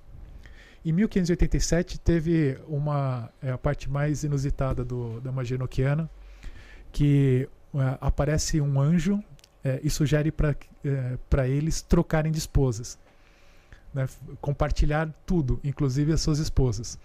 Aí eles eram muito é, cristãos, assim, né, muito sérios ali com a religião, aquilo era muito pesado. Quando o anjo passa essa informação para eles, eles ficam chocados. Né? Eles falam: não, não, não tá certo, isso é contra os mandamentos da igreja, nós não podemos fazer isso, né? Deus é, não vai nos perdoar. Né? Aí é, o anjo aparece com uma suposta é, autorização de Deus para que eles fizessem aquela troca de esposas ali. Só o que, que aconteceu durante toda a entrega dos diários? Né? Como eu falei, né? ele começou com Kelly em 1582 e eles estavam em 1587. É, durante esse período, muitas vezes, demônios é, apareciam disfarçados de anjo para tentar enganá-los. Enganá e os anjos, que eram os professores deles, que passavam as instruções de, de, da construção do sistema, diziam que é, os demônios estavam querendo separar a dupla, é, para eles tomarem cuidado, para eles se manterem juntos. Quando chegou lá em 1587, apareceu um, tinha um anjo que sempre trazia informações para eles, né? Alguns anjos apareciam constantemente em uhum. determinadas épocas, né? Que era um anjo chamado Madime. Esse anjo, ela se manifestava como se fosse uma criança. Lembra muito um herê da Umbanda, assim, sabe? Você imaginava, eu imaginava, eu imagino a Madime como uma criança ali mais ou menos dos seus oito anos de idade, assim, pelo vocabulário que ela tinha. Uhum. Quando chegou lá nessa época de 1587, a Madime aparece só que como uma mulher adulta. E ela é, aparece nua para o Di. E todos os anjos com que o Di trabalhou, naquele dia, na visão do Kelly, os anjos apareceram atrás da Madime e eles estavam imundos. É, o Kelly cita essa, é, esse termo. Se você pegar é, anjos imundos e alguma coisa, você vai lá no Apocalipse, você tem aquela cena é, onde aparece uma prostituta, alguma coisa assim, e aparece espíritos imundos é, com ela. Então é como se fosse o, é, aqueles anjos ali do, do, é, aquela prostituta do Apocalipse com aqueles espíritos imundos que estavam apare aparecendo ali para o Di. E ela jogou essa ideia para ele da troca de esposa e ele caiu. Ele, ele falou, caiu. Ele falou, ele primeiro eles é, é, refutaram, falou não é possível, não sei o quê. E aí o anjo, esse anjo foi aparecendo e foi convencendo, convencendo, convencendo. Falou que se eles não fizessem, é, eles não receberiam mais novos ensinamentos, que isso era uma nova doutrina, que não sei o quê. E eles foram sendo convencidos. E aí o de, ah, ele aceitou. Aí o, o, Kelly conta que a esposa dele chorou, né? Que as esposas choraram quando aconteceu isso, que eles não queriam, mas aí eles fizeram um pacto com o anjo. Eles fizeram um documento onde eles fariam aquele pacto, que eles aceitariam aquilo. E a visão do dia era o seguinte: ele pegou aquela história do de Abraão. Abraão não tentou matar, não, o anjo não chegou para Abraão e falou para ele matar o próprio filho e ele ah, foi fazer. Aí depois ele depois parou. E aí o dia falou assim: "Bom, a gente não entende a mente de Deus, se Deus está mandando fazer, nós vamos fazer". Só que o que aconteceu, né? Então eles foram lá, eles fizeram, né? Eles registram no diário. Só que do momento em que eles fizeram essa prática, não deu 20 dias, a dupla se separou. Eles não suportaram viver, porque eles moravam. É, o é, durante esse percurso do Enochiano, eles viajaram pela Europa, eles moraram em vários, vários países. Então o Di e o Kelly moravam na mesma casa. E aí, na hora que teve essa troca de esposas, a, o diário ele vai tem algumas é, práticas ainda durante uns poucos dias que a, o anjo aparece e não fala é, muita coisa para ele, prometeu entregar uma série de conhecimentos e não teve grandes coisas ali. Depois acaba os registros, eles praticamente se separam. E aí, isso era 1587, aí você vai ter registros no DI em é, 20 anos depois. É, em 1607, o próximo registro. É como se o diário morresse ali. ali. Hiato de 20 anos. Aí o Di ele faz algumas experiências com outro vidente chamado Bartolomeu Hickman. Opa. E, e aí o anjo Rafael aparece para ele, né? E fala assim: Ah, você foi um homem bom, Deus é, sempre eh, teve bons olhos para você. Tipo, ter, dá um final feliz para a vida do Di. E dois anos depois o Di morre. Então a, a gente. O Di Ele morreu. voltou ali, praticamente ali, pra tranquilizar o final da vida dele. É. O Di tem essa experiência com esse, com esse vidente e tem uma última experiência do Di sozinho, o Di sendo vidente. Que Ah, o Di, ao longo da história, ele nunca foi o vidente. É, nessa época de 1587, quando, um pouco antes de aparecer esse anjo, é, o Kelly, que era o vidente que trabalhava com o Di, ele já ele não queria mais continuar naquelas práticas. O Kelly ele tinha o sonho de ser alquimista e na corte do, do imperador é, Rudolf, né, é, lá em Praga, ele, é, o Rudolf ele tinha alquimistas trabalhando para ele. E o objetivo do Kelly era ser um desses alquimistas. Então ele estava querendo já é, se afastar do dia ali, né? Uhum. E aí o anjo vem e fala assim: olha, você pode usar o teu filho mais velho para ser vidente. Que o filho do Di é o Ar- o Arthur Di. Ele tinha aproximadamente uns oito anos naquela época. Então o Di começa a fazer um treinamento com o garoto para ver se ele servia como vidente. Só que o garoto não via nada, né? O Di trazia, colocava ele lá na bola de cristal, aí o Di coloca lá: primeiro exercício de evidência com o Arthur, né? Aí o moleque sentava, o que, que você tá vendo aí? Ah, eu tô enxergando uma bola, eu tô enxergando triângulo, eu tô enxergando quadrado. Ele viu a figurinha geométrica lá, mas não passou disso. Não passou disso, não É. tinha informação. Não, aí foi quando o Kelly chegou, de, ah, como é que ele tá indo aí no desenvolvimento? Ah, não tá vendo nada, Kelly. Aí o Kelly, pô, deixa eu ver. Aí o Kelly começou a ver o anjo lá, que é a Madime pelada lá, aquela coisa toda. E aí teve esse desfecho do, do fim da dupla. Pô, bacana. Bem- Bem-vindo aí, Rick. E aí, Rafa, fazendo Tranquilo. a substituição. Felipe de novo. Fez, é, o, o, o anjo sugeriu a troca aqui, né? Se for isso, tá bom, né?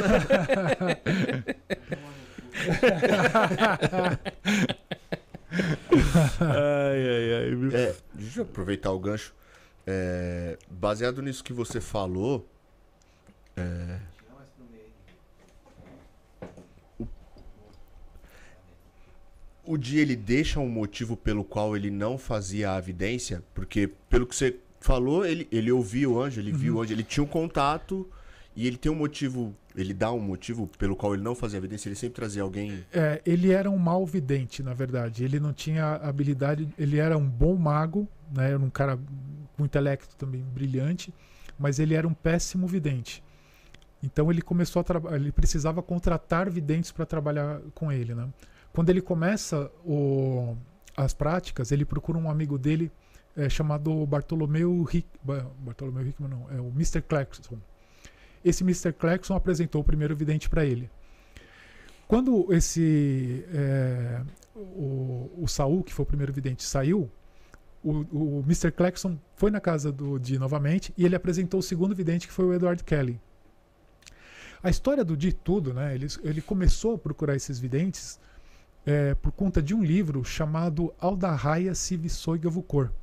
O Di ele era um colecionador de livros, assim, ele tinha muitos livros. Ele é, parece que ele tinha mais de dois mil livros na casa dele. Agora você imagina no século XVI, né? Hoje você ter dois mil livros é algo que, é que é carinho, né? Bem carinho. Imagina isso no século XVI. Então, é, dentre é, os livros que o Di tinha, né, ele tinha livros de matemática, de filosofia, livros de alquimia, de magia, uma série de coisas. Ele acabou adquirindo um livro chamado Aldarraia Civisoigavukor. Esse livro é um livro que o autor é desconhecido. E ele é um livro é, que parece que é um livro inspirado. Quem, o autor que recebeu, que escreveu aquele livro, parece que ele recebeu aquele conhecimento de, Não de algum, puro. é, de fora, né? E o Di leu aquele livro, ele se encantou com, com o livro, só que no final desse livro existe um conjunto de tabelas, é, mais ou menos semelhante àquelas que a gente mostrou aqui do Di, que são 49 por 49 linhas, 49 tabelas, só que são tabelas menores de 36 linhas por 36 colunas, né? e são 36 tabelas. E o livro não explica para que que serve aquelas tabelas. Então o Di leu o livro, gostou do livro, se interessou pelo livro, só que ele não sabia aplicar aquele sistema mágico porque não tinha explicações do, do que eram as tabelas. Então foi por conta desse livro que ele falou assim: pô, eu, se esse livro é um livro inspirado, a única forma que eu tenho de, de decifrar essas tabelas é com a ajuda de um vidente eu, eu fazendo uma, uma evocação angelical. Então, ele, a partir daí é que ele começou a procurar os videntes com o objetivo de decifrar esse livro. Então, até na, numa das, na primeira experiência dele com o Kelly, ele cita isso, né? Ele pergunta, aparece lá uma entidade, né? O, se denominando Uriel. Aí o Di pergunta é, a respeito daquela, daquele livro dele, se era um, algum livro que tinha alguma excelência. Ele fala esse termo, inclusive. Aí o anjo fala: não, esse livro é um livro que remonta à época de Adão, né? Aí ele pede explicações a respeito das tabelas. Aí o anjo fala assim: não, quem pode dar as explicações é o Uriel. E aí o anjo chega para ele e fala assim: então eu vou entregar para você um lamen. Aí tem um desenho, até tem aí se você depois quiserem ver, dá para ver a, uma das primeiras páginas ali. É, aí ele falou assim: eu vou entregar para você um lamen para você é, fazer ele em metal e pôr no pescoço. Aí essa foi a primeira experiência deles, a primeira uhum. sessão, né, o primeiro registro. Passado um tempo, isso foi no primeiro dia, eles descansaram, aí depois eles retomaram a prática de novo e fizeram uma segunda sessão. Aí apareceu lá o Uriel de novo, começou a falar. De repente vem um outro anjo dando uma voadora nesse, nesse anjo. Aí o, esse segundo anjo fala assim: Não, eu sou Uriel de verdade, esse aqui é um demônio. Aí, a, aí começa a. Meu, vira um furdúncio assim, o ritual deles. Aí o anjo diz que abre um buraco no chão e joga o demônio lá dentro. Caramba! É. E aí fala que aquele selo era um selo demoníaco, que o anjo, aquele demônio queria matar a família do Di e tudo. Putz, tá Ô Ulisses, é, tem alguma restrição para praticar esse tipo de magia? Porque eu imagino que, que é um negócio que, comparado ali à ayahuasca, né? Por exemplo, uma pessoa que tem problema psiquiátrico não é legal você, você, você praticar aquilo ali. Na magia noquiana também? Uhum. Ah, com certeza porque vamos ser honestos, né? Quando você trabalha com esse tipo de coisa, nós estamos ali no, no na fronteira limite, né? Eu sempre falo isso, da sanidade com a loucura. Rapaz, você está fazendo negócio para falar com um ser de outro planeta, é. né? de é. outro mundo, de outro universo. Então, você, se você não tiver, eu acho, é, equilibrado com as suas faculdades é, mentais, é, tudo certinho, é, possivelmente isso pode te trazer problemas, né? Porque é, você vai mexer com alguma coisa, de repente você, vamos supor, né, você entra numa síndrome de pânico. É, se acontecer de você ouvir voz e você ver alguma é. coisa, cara, aquilo ali, o ritual não acaba quando você termina. As coisas vão acontecendo coisas depois. Você vai sonhar com aquilo, você vai ficar vendo vulto durante muito tempo. E o fica pensando, será que isso aqui é do ritual? Será que não é? Será que é da minha cabeça? É. É, então você vai ter essas experiências assim, e se você não tiver muito legal, isso com certeza pode te trazer alguma fobia, alguma coisa assim, é, que eu, normalmente a gente não recomenda. A gente fala assim, ó, se você não está legal, vai se tratar, né, faz análise, faz uma terapia, alguma coisa, né, procura um psicólogo, alguma coisa assim, né, coloca, deixa tudo certinho, tudo em dia, e aí sim você volta, e aí você pode mexer com isso com mais tranquilidade. Dentre, dentre essas magias enoquianas, tem alguma que na sociedade que a gente vive hoje é, seria impossível de aplicar? É, como assim? Um alguma exemplo. coisa que não seja do contexto do, do, do, que a gente vive hoje, que ia ferir alguma coisa? Não, do enoquiano não. No Nokiano eu acho que é bem tranquilo. Eu acho que alguns outros sistemas, às vezes, você até pode ter alguma coisa que seria difícil você fazer. Por exemplo, ah, você vai praticar goécia. Você precisa ter um cinto de pele de leão. Pô, onde é que você vai conseguir pele de leão para fazer um cinto, né? É. Então, alguns, eu sei que tem caras que conseguem, né? Compra, né? Eu até já vi isso para vender tudo, mas é algo assim muito difícil de você conseguir. No Enochiano não, não- você não tem nada disso. né? A única a, a parte mais difícil que você tem no Enochiano é que tem algumas peças que são é, denominadas que precisam ser feitas de ouro. É a parte que inviabiliza um pouco o sistema, que aí é um negócio mais Fica caro, né? Caro, né? É, fica E, caro. e, e quanto aos livros do, enoquianos? Né? Eu imagino que tenha vários. Uhum. É, o único que você pode dizer que pode é, dizer que é o verdadeiro, que pode confiar, é esse do John Dee? Esse diário? Ah, é, então, vamos lá. O, você tem muitos livros que. é, o diário, como eu falei. Opa. O, o diário, como eu falei, ele. Ali é a fonte de tudo. Então, ali é, a- é a informação mais é, fidedigna que você pode ter. Mas tem bons livros de autores sérios que estudaram realmente é, o sistema e que são livros bons.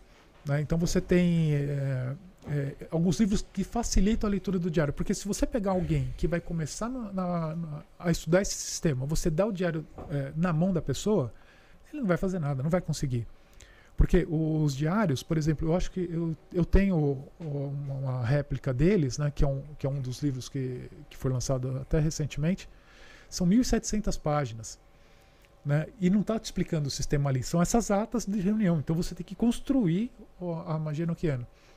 Então, como você já tem autores que já fez esse trabalho, então tem livros bons que você pode, pode adquirir muito mais fácil do que você ter o diário. Eu, eu normalmente eu não recomendo quem vai iniciar Pelo comprar diário. é pelo diário porque eu falei, meu, você você vai vai desanimar por- porque vai ser muito difícil. Porque é um livro escrito em inglês do século XVI, então não é o inglês que a gente lê hoje. Então tem muitas palavras que você vai procurar tradução, você não encontra, você vai usar o Google Translator, esquece, não vai achar a tradução.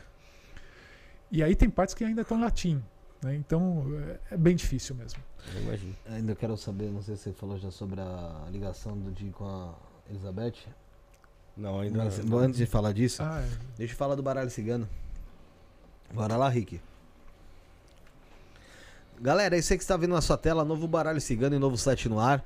É, estamos apresentando com exclusividade para você o baralho Os Mistérios do Baralho Cigano, com 36 cartas plastificadas frente e verso, feito 100% no Brasil, com papel nacional e com qualidade que é internacional. Design moderno, cores vivas e brilhantes, esse deck traz o, o sistema cigano Lenormand para seus jogos e seus estudos. Vem um manual exclusivo em tamanho revista com 24 páginas, totalmente colorido, com informações das cartas, jogadas, estudos dos elementos, signos e planetas e muito mais. Acesse agora o site www.osmistérios.com.br, eu repito, www.osmistérios.com.br e compre seu deck nos melhores marketplaces do mercado, a entrega rápida pelo Mercado Livre e o frete grátis da Shopee. Entrando no site agora, você consegue baixar grátis um diário em PDF para você anotar seus estudos e também uma tabela com informações das cartas, signos e planetas. Corre, mas corre mesmo, porque o preço é especial e tá tudo aqui na nossa descrição, tá bom? Esse baralho sensacional aqui, os mistérios do baralho cigano. É um baralho que realmente eu vou falar, ó. É, esse aqui é embaçado, hein? É- o negócio é tão bom que ó, o, teve uma oportunidade que veio aqui um convidado nosso, o Frater Therion. E aí ele faz leitura, né, Coraco? E aí, porra, me saca um baralho, aí eu olho pro baralho dele e falo assim, caralho, mas é igual o meu, né? Aqui eu tenho aqui. Aí eu fui ver, era do os mistérios É. do baralho cigano.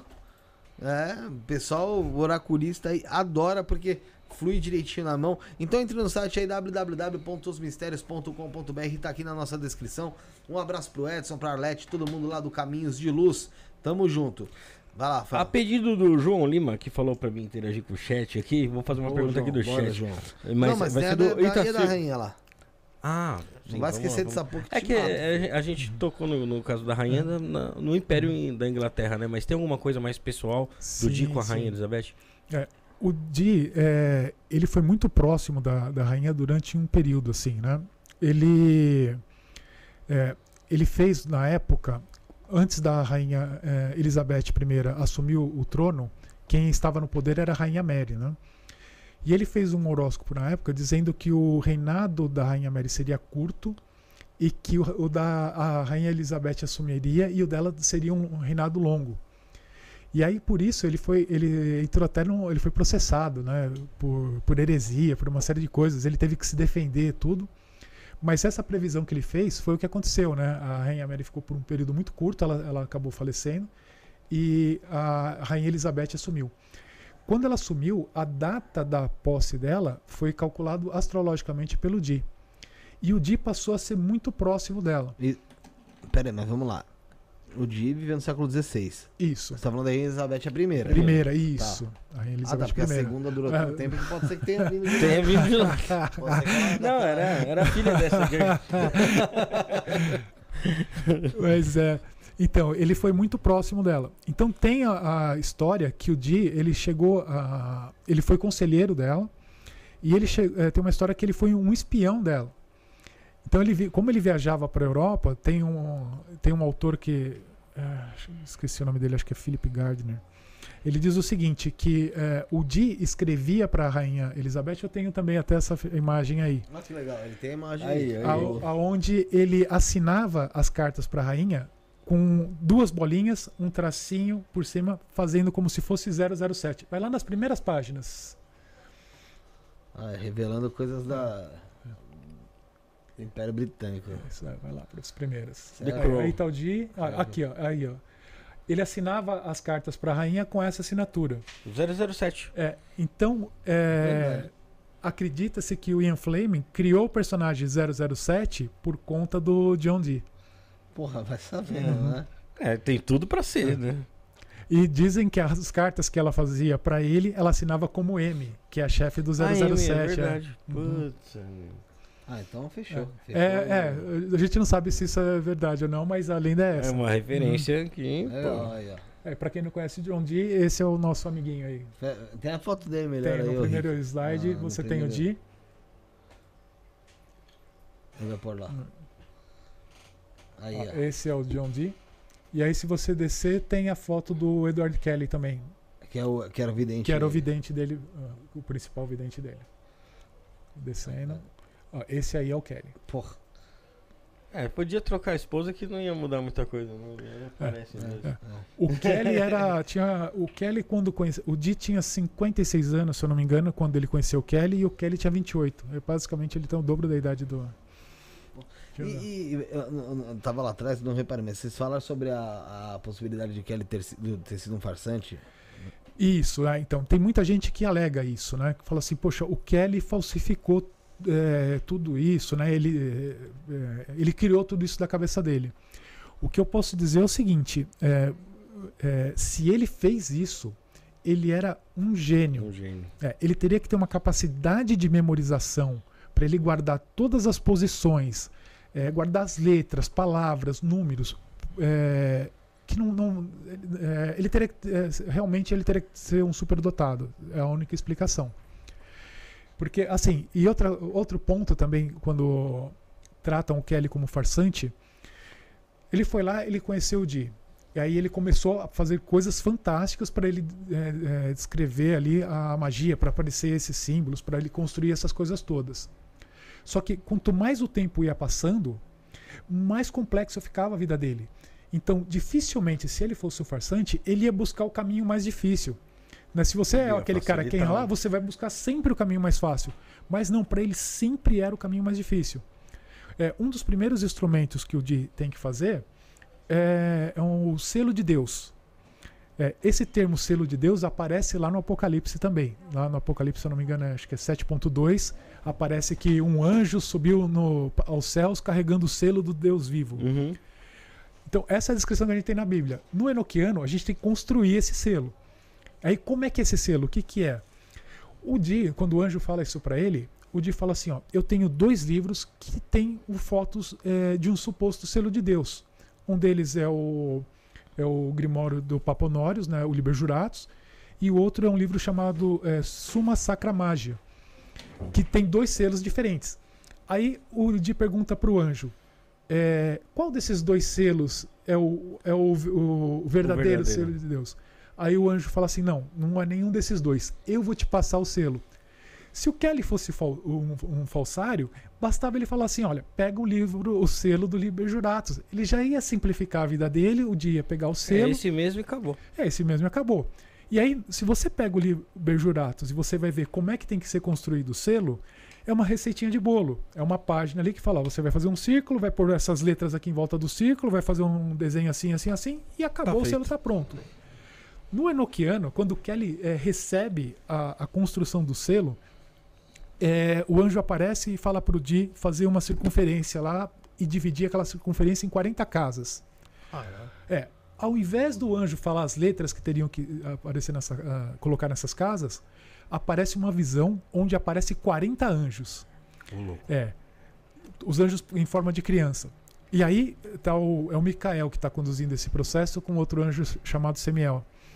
Aí diz que o primeiro anjo desses 40 vem à frente. Aí ele abre o peito, aí aparece uma letra no peito do, do anjo. Aí o, o, o, o Di escreve no diário. E apareceu um anjo, ele abriu o peito e apareceu um T romano maiúsculo. E aí o anjo faz uma frase de louvor em latim. E o Di vai escrevendo tudo. Aí em cima desse, dessa letra, eh, desse T, tem o número 4. Aí ele ia lá, anotava o número 4. Aí o anjo sumia numa fumaça azul. E aí, oração. Tudo detalhado. Tudo detalhado em louvor. Sumia com. Aí eles faziam outro louvor em latim. Aí vinha um próximo anjo, mais um outro louvor e, e eles escrevendo. Aí aparecia uma outra letra, um G maiúsculo, com a outra, com o número 20 em cima, por exemplo. E aí vão aparecendo esses anjos um a um. Então, aquilo que no Liber Juratus é uma página, no Virou dia um eles ficaram dias. é, também tem a foto do sigilo, se vocês quiserem dar para o pessoal visualizar.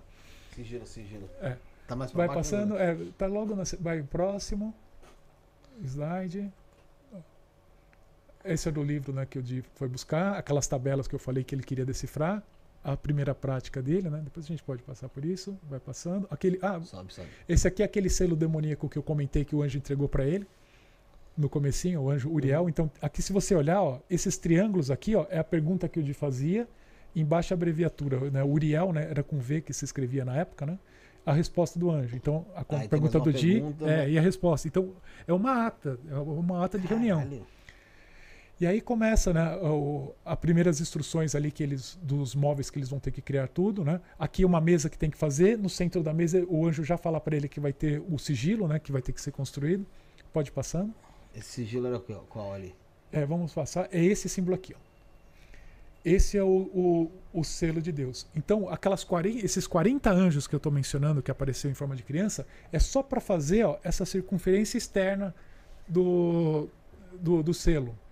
E você vê que tem números as letras em, eh, números em cima das letras. Algumas letras são maiúsculas, outras são minúsculas. E algumas letras, por exemplo, não tem número. Se você olhar, tem um N ali no cantinho, próximo ali da ponta do heptágono, que não tem número. E aí o Kelly ia fazendo isso que eu te falei, ele ia contando essas histórias todas e recebendo. Apocalipse 7, o quê? É, é, 7.2 é onde na Bíblia fala sobre o selo de Deus. Que lá na Bíblia você tem só a descrição, ah, e o anjo a- a- apareceu no horizonte carregando o selo do Deus vivo. É isso que você tem Esse na seria Bíblia. o sigilo de Deus. É o sigilo de Deus.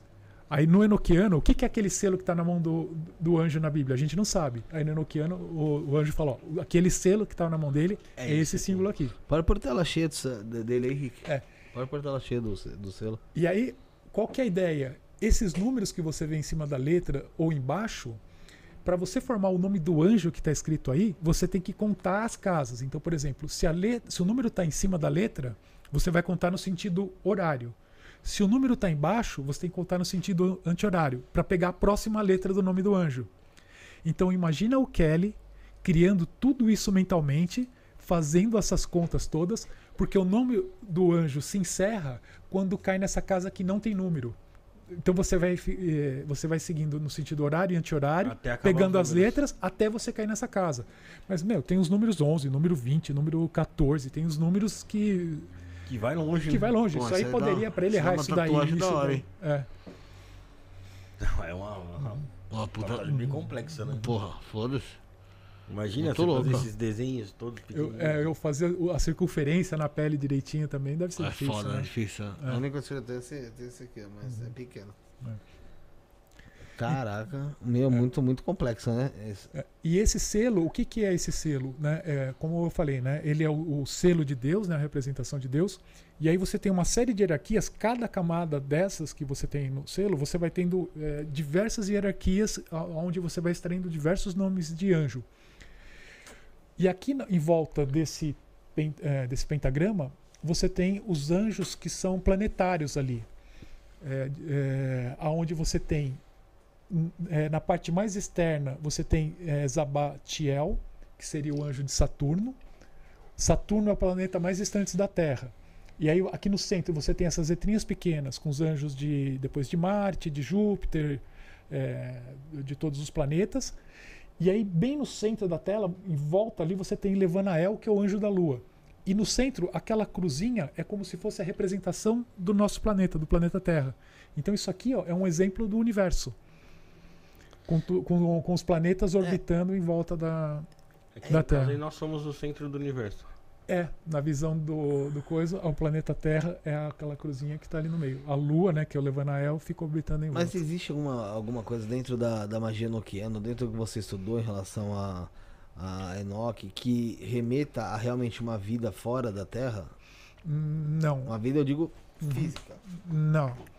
Lá, o que nós temos a- da ideia da magia enoquiana é que Enoque foi o primeiro praticante do, do sistema. É, o- é- é dito que o Enoque realmente ele praticou, que ele fez aquele ritual, e aí, a, como na, na história eh, bíblica é, ele se iluminou e Deus levou ele né, em, em vida, a visão da magia enoquiana é que é um sistema de evolução espiritual. Né, Para você praticar, você eh, fazendo esses rituais e você tendo contato com esses anjos, você vai se elevar espiritualmente. E qual que é a ligação que tem então entre a, a magia noquiana, Enoch e a Cabala? Cabala. É, é, diretamente você não tem uma relação, por exemplo, dos anjos da Kabbalah com os anjos da, da magia enoquiana. É, numa determinada parte do sistema, é, um anjo chamado Nalvage é, chega é, para o Di e diz que vai entregar para ele é, a, a Kabbalah da natureza, ele usa esse termo, e ele entrega um conjunto de tabelas. É, o importante é que nessa época, a gente, quando pensa em Kabbalah, a primeira coisa que vem na nossa mente é a árvore da vida, né? aquela, É, aquela estrutura. Nessa época, não tinha ainda é, se criado essa árvore da vida que a gente, tá, a gente tem hoje. Eu até questionei o Ir, Ir Alon, né? É, ele falou assim, estava em construção isso, essa ideia desse pensamento, ela, ela vinha evoluindo. É, então não, não tinha essa ideia. Mas quando você pega. é, essa- é, então, esse anjo que passa, que, que dá essa informação para o Di, posteriormente o Di recebe umas tabelas. Dessas tabelas você consegue perceber que existe ali uma, uma estrutura muito parecida com uma árvore da vida. Dá para você construir uma árvore da vida. Mas não tem relação assim é, direto com a Kabbalah. Eu fiz um estudo na época, mas é uma coisa minha, de tentar fazer essa relação. Aí eu cheguei a algumas conclusões. Mas não é algo pessoal, não é algo que é que está escrito nos Uhum. diários, não é algo que, vamos dizer assim, oficial do, é, da, da A magia. gente tem várias pessoas dentro do, do, do ocultismo, e não só do ocultismo, mas dentro de religiões que ficaram e são marcadas na história até hoje, né? Uhum. A gente citou algumas hoje aqui já, né? O John Dee, o Crowley, Crowley. Uhum. o Kelly. Mas assim, se crê que no futuro a gente vai ter pessoas da nossa geração que vão ser marcadas também como pessoas que desbravaram e conseguiram tirar do, do, do, do oculto que estava ali, ocu- oculto de fato, né? Mas trou- trouxe para o ocultismo, mas de uma forma onde as pessoas conseguissem estudar. É, eu acho que, eu acredito que sim, né? Eu acho que tem muitos autores que escreveram livros ali que esses caras vão ser lembrados para sempre, né? Aqui no Brasil você tem o próprio Goya. O Goya foi o primeiro cara a, a trazer esse assunto, né? Foi, o o Goya trouxe, eh, acho que o primeiro livro em português é dele e do Humberto Maggi, né? Então, eh, com certeza vão ter pessoas que vão ser marcadas. Por exemplo, esse tem um, um sujeito que fez eh, essa réplica do diário, que o nome dele é Kelvin Klein. É, parece o nome da, de Da marca de, marca. de roupa, né? Mas esse cara vai ser lembrado para sempre, porque o que, que ele fez? Enquanto nós tínhamos livros explicando o sistema enoquiano e, e era difícil você entender a- a- toda essa construção que eu estou dizendo, esse sujeito ele pegou o- os diários do dia original, esse que vocês estão vendo as imagens, ele pegou a letra eh, manuscrita ali do Di e transformou em letra tipada. E ele fez uma réplica do diário. Então, quando você compra aqueles livros, você até a mancha do papel que você tem aqui, ele trouxe para os diários. Né? Então eu brinco, né? Eu falo assim, meu, quem gosta de estudar enoquiano tem que acender uma vela todo dia para esse sujeito, porque é vida antes e depois do livro dele, né? É, porque é Porque o trabalho que o diferente, cara fez é um negócio incrível, incrível mesmo. O Rafael, depois eu quero que você faça a pergunta do João Lima, tá lá em cima. É, mas antes eu vou falar da. Vamos falar do que? Da Mãe Amor, você prefere? Pera aí, vamos falar de Humano e Amor, mas vamos mandar aqui um abraço pro Saulo Caldeirão, que tá aqui no Tá chat, aí? cara. Tá, tá aqui no Pô, chat. um abraço. Saulão. Pô, Saulo Caldeirão, show de bola. Mandou mano. um abraço aqui pra nós É, Pô, sou fã dele, cara. Cara, gente boa demais, mano. Demais, É, ele- demais, demais, demais. Pô, ele Demais. tem um curso de projeção astral no, no YouTube lá, cara. Você já, fez as práticas dele? eu, fi- eu fiz um pouco sim, porque eu quando eu conheci o, o trabalho do Saulo, eu já praticava a projeção, porque eu comecei isso lá atrás com o, o Wagner, com o Valdo Vieira, né, Aham. lá no, no início da década de 90. Mas de uns tempos pra cá, eu, eu nunca estudei a fundo, eu sempre fui um praticante de projeção astral. Uhum. Mas eu vi o, o material dele no YouTube, muito bacana, muito bacana mesmo, recomendo. O, o Saulo o Wagner, foi, assim, de todo o pessoal que veio aqui já tal, é, acho que foi o pessoal que conseguiu me tirar um pouco da caixa e tentar fazer alguma coisa. Eu tentei muito, muito, muito fazer projeção. Aí, sei lá, talvez tive acesso a duas. Talvez, mesmo assim. Mas é algo que eu ainda pretendo continuar tentando. Né? É que agora tá tudo muito, muito corrido e tal, mas pretendo continuar tentando porque ele tem uma outra. Tem até um outro. Um outro material que o Saulo vai lançar de projeção que Uhum. tem a ver com a gravidade. Explico aqui. E o Rick ouviu bem né, sobre isso, o material que ele, que ele vai trazer. Ouviu, né? Então, e tem essa técnica também dele que é mais recente, que é de fevereiro, se não me engano, março ali, que é uma técnica muito interessante também, muito legal, lá no canal Saulo Caldeirão. É, eu procurar canal a dele, técnica bacana. projetiva 5, acho que é que é 5 que ele Agora tá na 5, né? Que a próxima é da gravidade. Vamos falar sobre o mapa astral, vamos falar sobre o Mano e Amor, vamos falar sobre Otávio Leal. Rick. Rick, vamos começar no mapa. Vem comigo. Vem com o pai. Vamos lá? Falar do queridão, falar do Otávio Leal. Rafael, você sabia que o mapa astral é uma ferramenta ultra poderosa para sua vida, irmão? Poderosíssima, cara. De vez É. em quando eu consulto aqui o meu mapa astral. É, se você quer um mapa astral completo que revele suas missões do âmbito profissional, amor, familiar, saúde, espiritualidade, sexualidade, sobre como lidar com as dificuldades da sua vida, o mapa astrológico Otávio Leal te traz isso e muito mais. Para quem adquirir o mapa astrológico do Otávio Leal, ganha também uma mandala e um mantra pessoal para proteção e motivação. Tudo isso com valores super acessíveis e com parcelamento. É super acessível mesmo. Se não for, você pode vir aqui no estúdio e me soltar um tapão na cara. Vale a pena falar de novo, esse mapa astral vale para sua vida toda. São em torno de duas horas e meia de explicações, de colocações de debates ali, onde você vai conseguir entender mais sobre a sua vida astrológica, um podcast sobre a sua vida astrológica praticamente. Inclusive também um ótimo presente de Natal, formatura, Dia dos Pais que tá chegando aí, Ano Novo, aniversário, finados, dá, vai presente, é presente, irmão.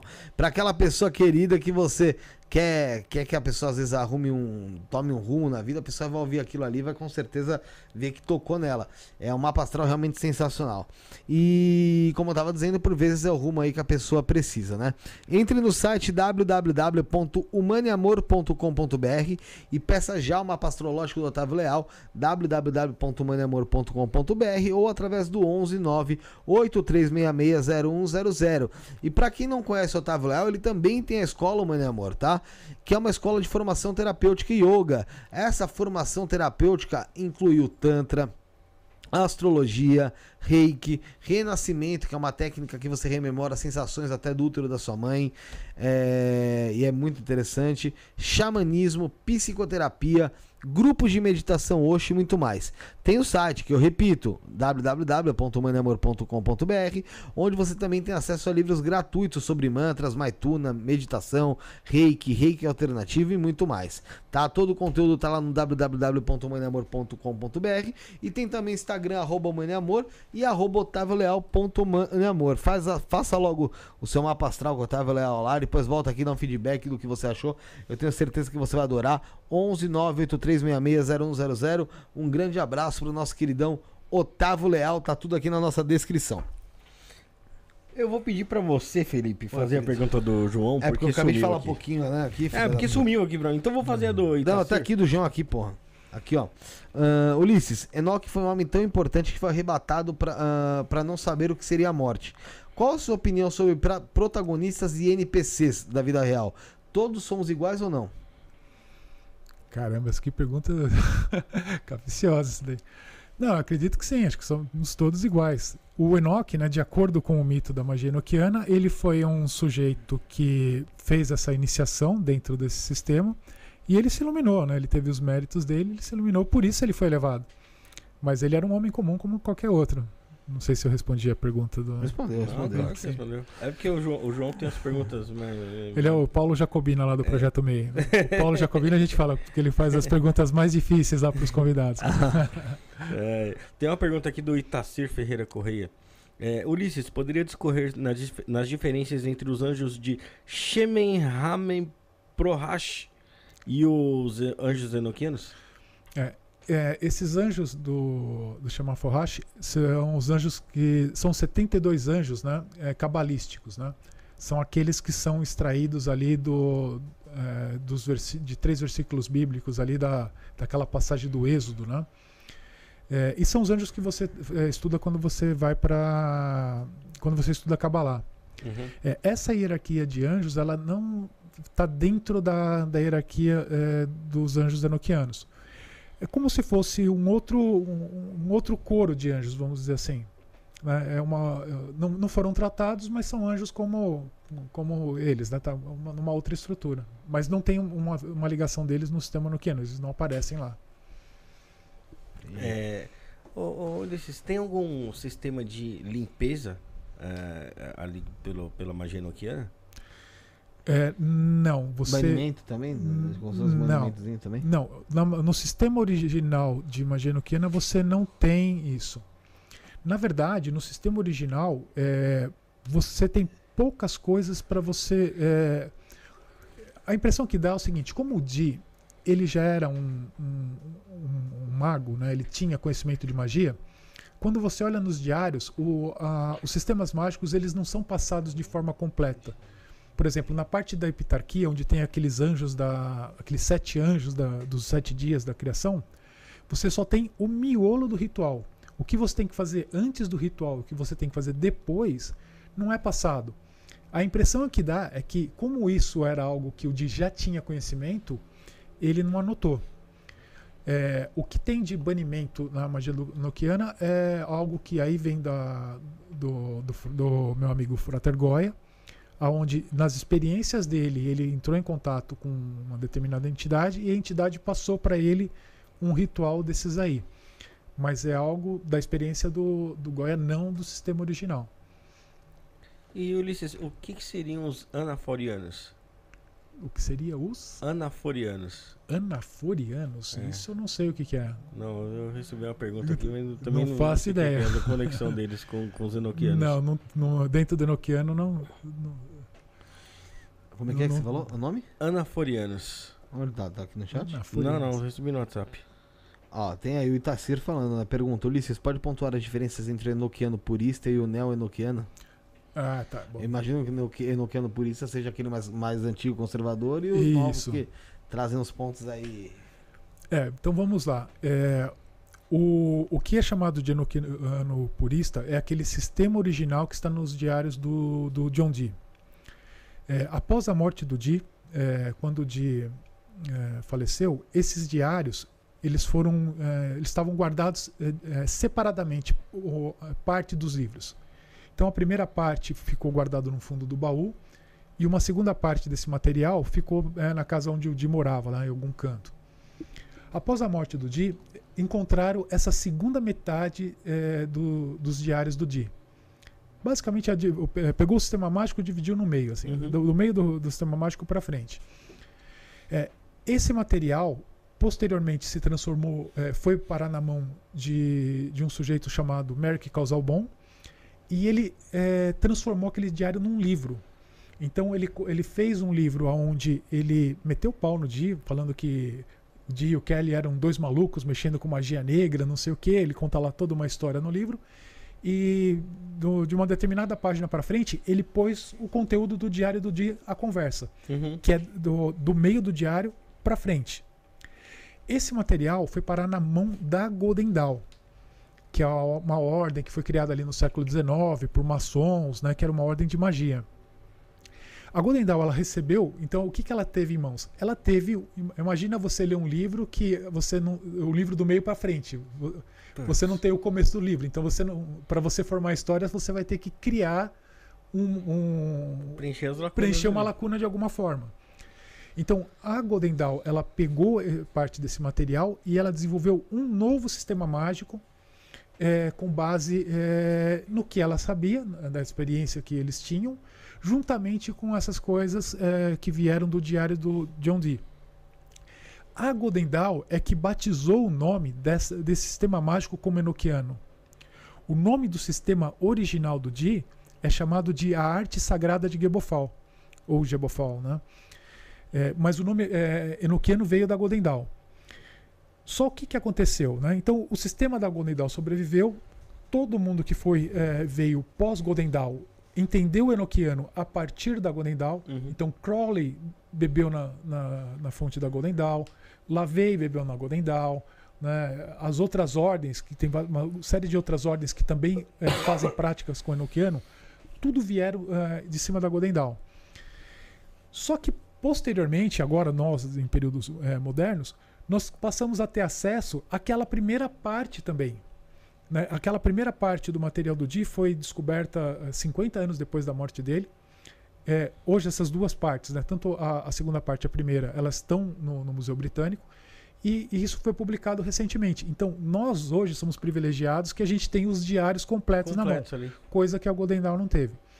Só que os praticantes modernos também chamam o sistema original de magia enoquiana. Só que são dois sistemas mágicos totalmente diferentes. Você pega a magia noquiana do Di, não tem nada. Para é, não dizer que não tem nada, é, só as chaves que a Golden Dawn é, le, é, é preservou para elas, mas atribuiu outros significados. Os anjos que têm determinadas funções no Di, a Golden Dawn trocou para outras funções que não são as, as originais. Então são, sistema, é, são sistemas mágicos diferentes. bem diferentes, bem distintos. Então, para diferenciar como ficou o nome Enochiano e não o nome original, todo mundo chama Enochiano, Enochiano, Enochiano, para separar isso, para a gente conseguir entender de, do, que, que, ela tá, do que a pessoa está falando, então se classificou que aquele que é em cima do material original do Di é chamado de purista, e o pessoal que mexe com o sistema da, Enoquia, da, da Golden Dawn e os derivados, chamados de neo-enoquiano. Entendi. Tem, uh, já teve algumas oportunidades que algumas pessoas vieram aqui, principalmente com certeza de outras vertentes, que falavam sobre o espelho negro e utilizavam o espelho negro até para contato ali com Diamonds. Uhum. O Di também usava o espelho negro? É, esse também é um assunto polêmico, porque o Di ele tem um espelho negro. É, muita gente acreditava que o Di usava espelho, o espelho negro em algumas práticas mágicas, mas é, nos diários do Di não tem um registro que ele tenha usado o espelho negro. Sempre foi a bola de cristal. Então você vê, é, depois naquelas folhas que eu trouxe, na primeira folha do primeiro dia de prática dele, o de desenha até o símbolozinho da bola de cristal assim no canto da folha. Né? Você tem ali, é, você tem ali. É, Vou mostrar a pessoa de casa. É, desce, sobe um pouquinho, né? Vai subindo aí. Aqui, vai indo devagar, vai devagar, vai, pode subir, pode subir, subir, subir, vai passando. Aqui, ó. Aqui. Essa aqui é a folha do, da primeira prática do Di. Então, se você olhar ali em cima, olha lá, o dia 22 de dezembro de 1581, na, uma manhã, ele faz ali uma evocação, aparece o anjo Anael, né? E aí aqui tem a conversa dele com o Anael. Mesma coisa, o triângulo. Isso, o triângulo é o dia. É ele o, perguntando é, e a resposta. Ele o, fala sobre Jesus Cristo ali, né? É, ele, sim. Né, tem muito do Jesus na, na magia noquiana, né? Tem muita gente que acha que magia noquiana não, não, não se trata, mas todos os rituais do dia encerra com é, uma oração, alguma coisa louvando a Deus, o nosso Senhor Jesus Cristo, aquela coisa bem cristã mesmo. Então, o dia ele faz esse triângulo porque ele usava, como é, ele conhecia grego, é, então a letra delta grego, por isso que ele associa a, a ele, né? como se fosse ele fazendo a pergunta. E ali a gente já tem o desenho da bola de cristal. Tá ali embaixo à direita. É. E tem um fato que é bem interessante que acontece no dia, se eu não me engano, 21 de novembro de 1582. Acho que é isso a data. Quase um ano depois. É, ainda. quase um ano depois. É, eu não lembro se é dois ou três, acho que é dois. Eles estavam fazendo um ritual é, onde aparece, tava o anjo, tinha um anjo chamado Kármara e um anjo chamado Micael. Ele conversando com o anjo, tudo, e de repente o, o anjo Kármara fala para ele assim: é, existe um, um artefato de visão, né, que ele se referindo à bola de cristal, mais adequado para você é, em Roma. Aí o anjo cita isso e de repente o anjo fala assim: é, Eu vou dar esse artefato para você. Aí o, ele orienta o Di e no canto da sala onde eles estavam, aí o Di olha, aí diz que tinha um tapete assim próximo a uma janela, ele observa que tem alguma coisa ali que ele não consegue enxergar direito o que, que é. Aí ele vai lá, ele põe a mão assim, ele pega, tem uma bola de cristal. Caralho. Uma segunda bola.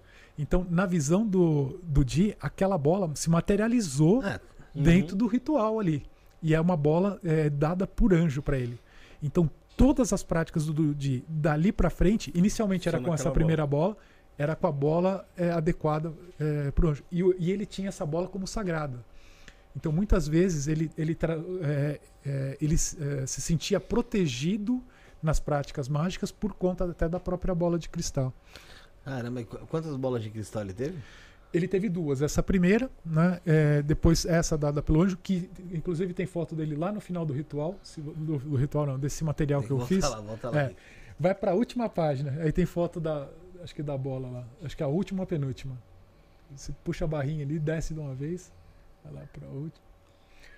Esse material sobreviveu. Ela, ó, aí ela essa é a bola original do Di. Ah, a bola a original. A é original. Essa. essa. foi a que o anjo deu para ele. Tá lá no Museu Britânico. Caraca, essa que se materializou ali. É. Porra. A técnica do, da bola de cristal é o, é o scrying mesmo. É, chamado scrying. Eu comentei desse negócio da bola de cristal. Tem um outro evento também muito fantástico que acontece na, na numa das passagens, né? Hum.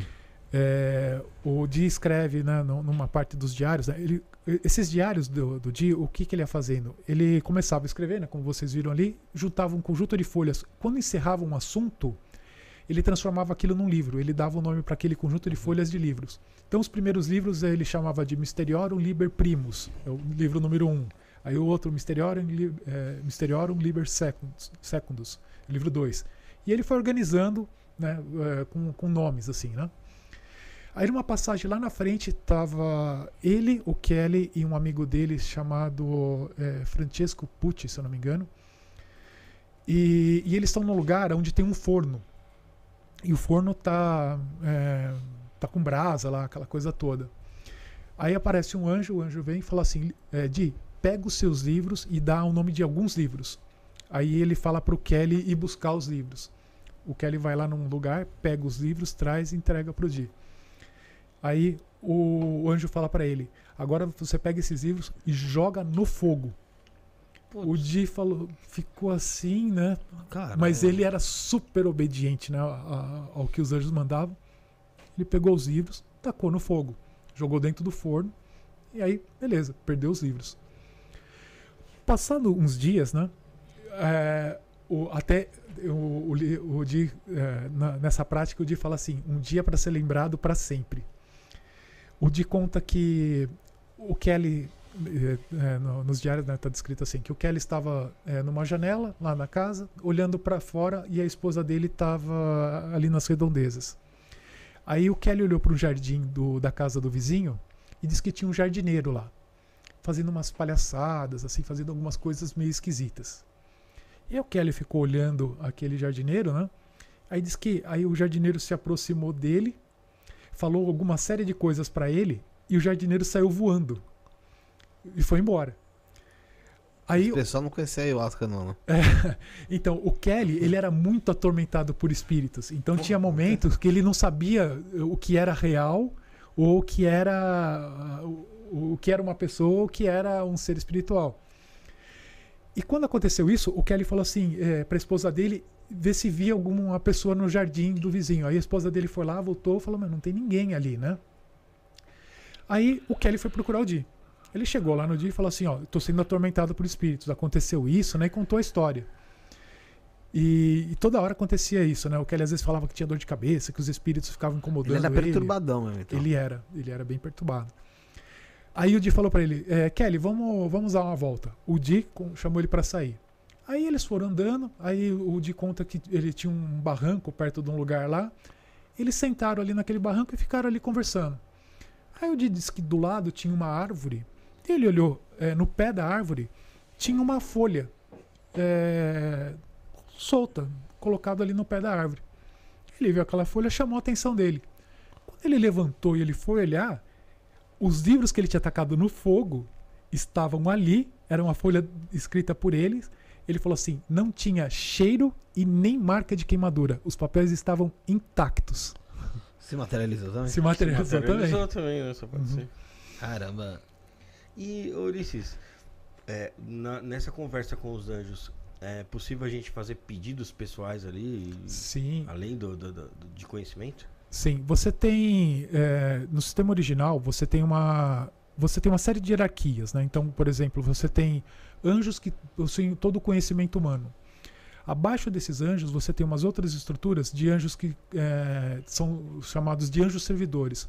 Então você tem anjos que são para de medicina, como eu falei, que é, para cura.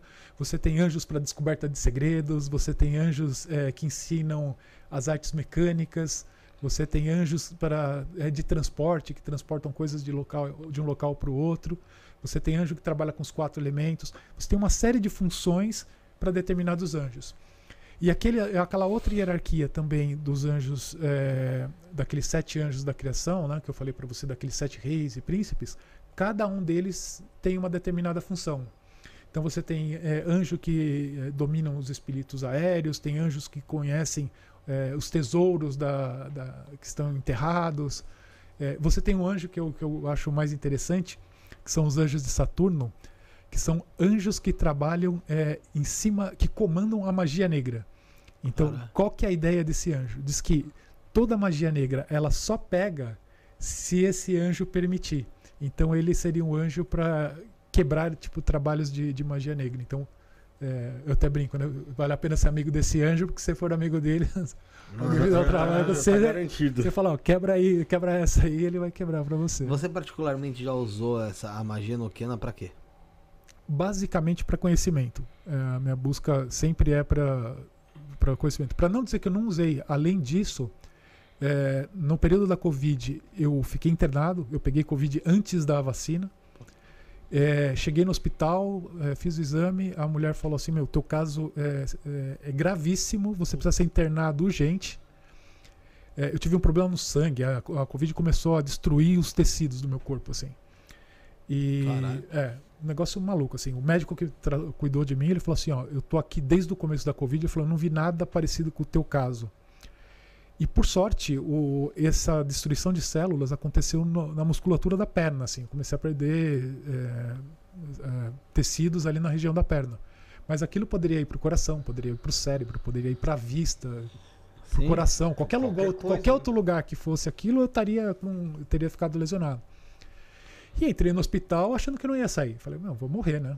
Falei, não vou escapar, vai- não vai ter jeito. Ah, cara, você te- você tá no hospital, Vou apelar pra. Na você merda. falou, na merda. Você falou, cara, eu vou morrer. Falei, como é que vai ser minha vida? Como é que vai ser? Eu tenho uma filha de 14 anos. Como é que ela. como- quem vai cuidar dela? Aquela coisa toda. Ah, não tinha dúvida, cara. Chegava no hospital, eu, é, eu percebi que por volta depois das 8 da noite passava uma enfermeira, ela me dava uns medicamentos e eu tinha um intervalo. Ah, eu, eu fazia as chaves dentro do hospital e pedia a ajuda desses anjos da medicina. Fiz isso durante. Eu fiquei 15 dias inter- internado. Fiz isso, fiz isso durante 15 E dias. você todo dia. sentia a presença deles lá? Ou conversava com não, eles? não senti nada, assim, porque eu tava num estado é, Ah. deplorável, mas eu só era, era fé e oração ali para pedindo ajuda para eles. E você pode. é, sobre a língua dos anjos que você Uhum. tinha dito. É, como é que funciona? Como se pronuncia? Como é que, que é isso? Então, é, nós temos pouquíssimas é, anotações do Di da pronúncia de como deveria ser feito. Então, existem algumas pronúncias. Ela, normalmente elas é, oscilam entre é, o inglês, uma pronúncia com, com som parecido com o inglês, e latim, mas mais inglês.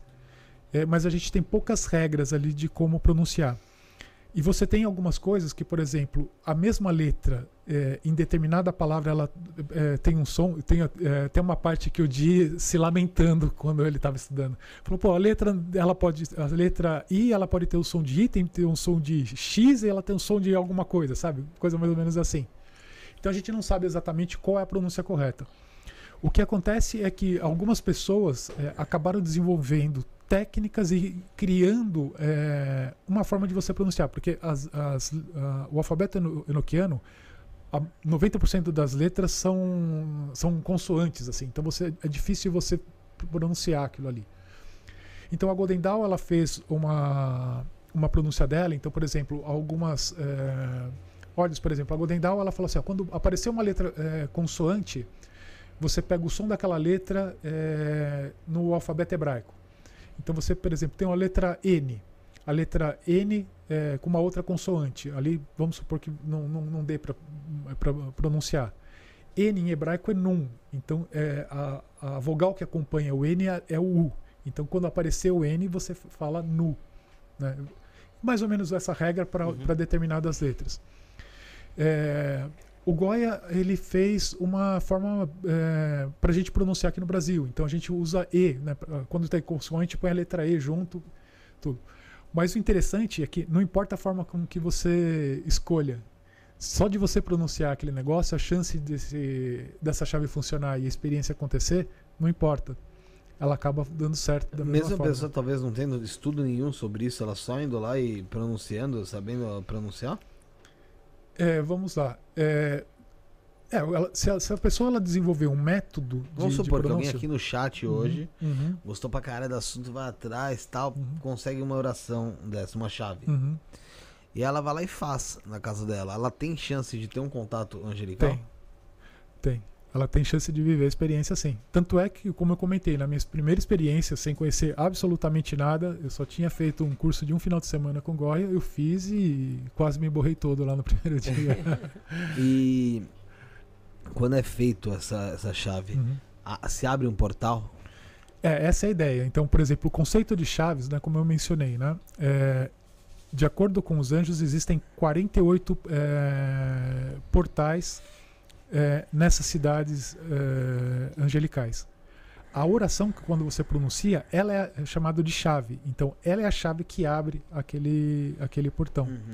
Então, você pronunciar uma chave, pode ser que não aconteça nada, você, é, é comum também. Muitas vezes você faz a experiência e nada acontece. Você faz, você de repente passa por ali, você fala, puxa, não vi nada, não vi nada. É comum acontecer. Mas pode acontecer, dá certo. E, e ela, é, é pesso- ela é pessoal ali ou acaba sendo coletiva? Vou dar um exemplo. Vamos supor que agora você recite aqui alguma, alguma chave. Uhum. A sensação ela pode ser coletiva ou pessoal sua? Ah, eu acho que ela pode ser coletiva. Pode ser Ela coletivo, pode todo ser mundo co- Ah, sim. tendo a mesma sensação ali. É, então, não a, a mesma. Talvez você tenha uma experiência É, diferente, diferente. da minha, né? Depende da ligação Depende que você. da, da ligação. Eu lembro quando eu fiz a, a minha primeira experiência né, em ayahuasca é, com, com a chave, eu tinha ido num local né, é, que, que servia né, a ayahuasca, né, que fazia os rituais, e eu levei a chave escrita num papelzinho no bolso. Né? Eu falei, poxa, se eu chegar aqui e falar pro pessoal, meu, posso fazer uma chave enoquiana, ninguém vai deixar eu fazer, né, cara? Os caras vão falar, "Ah, você não vai fazer isso não, né? Mas se eu chegar e pedir pro, pro pessoal, falei, posso fazer uma oração? Ninguém vai, vai É. negar um pedido de oração. De oração. Então eu cheguei naquele local, né, isso foi interessante. Eu cheguei lá, né, o pessoal serviu a ayahuasca, tudo. Aí eu falei, bom, agora é a hora, né? Aí chamei lá um, um cuidador que tinha e falei, posso fazer uma oração? Ele falou, ele olhou assim, achou estranho. Falou, ah, pode, né? Aí fui lá e fiz a- aquela, aquela chave, pronunciei. Bom, beleza. Aí aconteceu aquela experiência do anjo, que eu vi materializado, aquela coisa toda. No final, esse grupo era um grupo onde é, não era esses xamânicos, nada disso. Era uma- um gru- grupo de ayahuasca que era baseado numa ordem. E, e quem comandava o ritual era uma colega nossa lá, não, não vou falar o nome dela, não sei se pode ou não, Pode falar se quiser, mas. é a Carol. É, ela não, não lembro se ela faz mais isso hoje. Ela tinha um espaço que ela fazia esse tipo de coisa. No final do ritual, o que, que ela fazia? Cada um contava um pouco da experiência. E ela é psicóloga.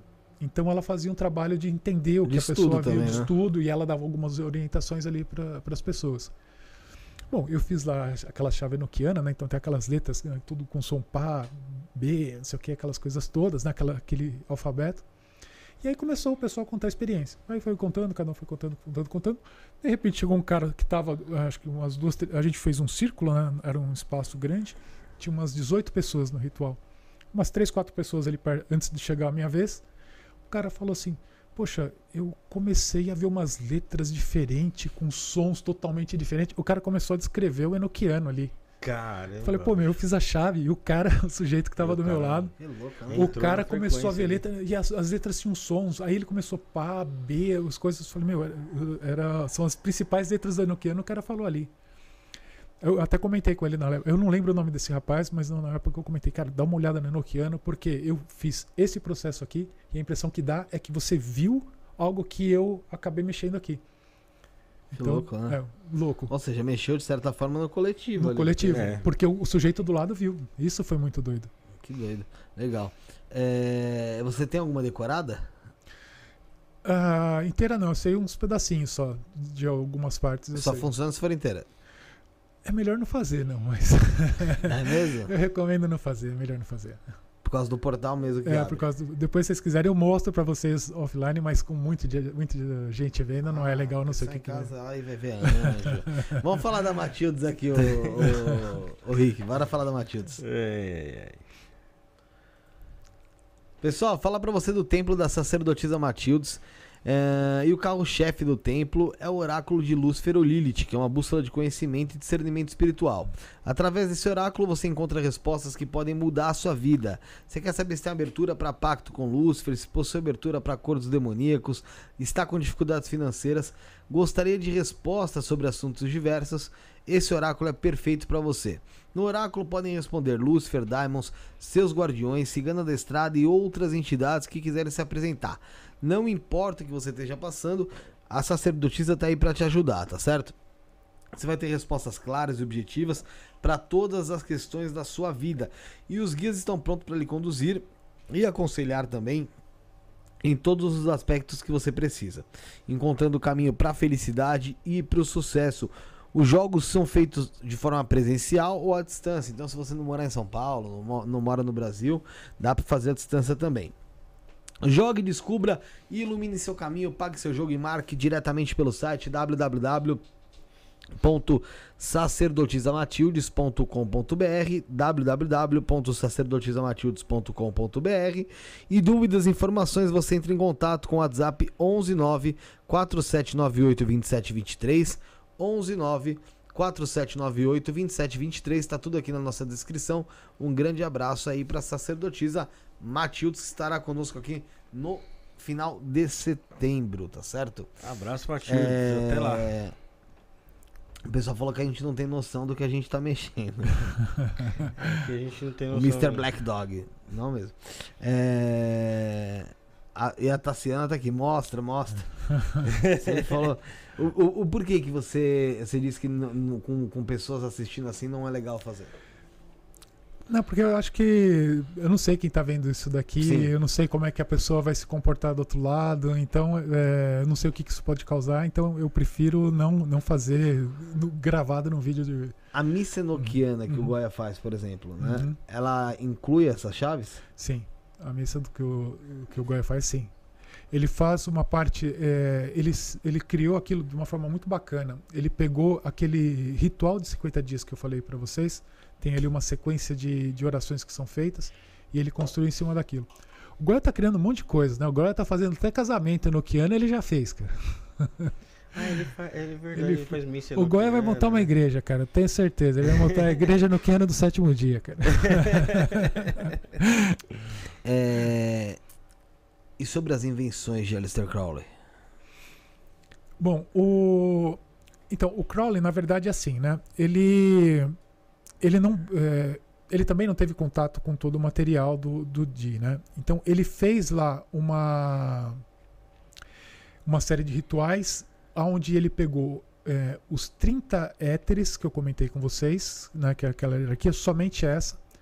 é, e ao invés dele fazer é, as- o, ritual de 50 dias, que você tem que fazer três vezes por dia, que é como é descrito no, no, no ele fez uma prática por dia de um dos éteres.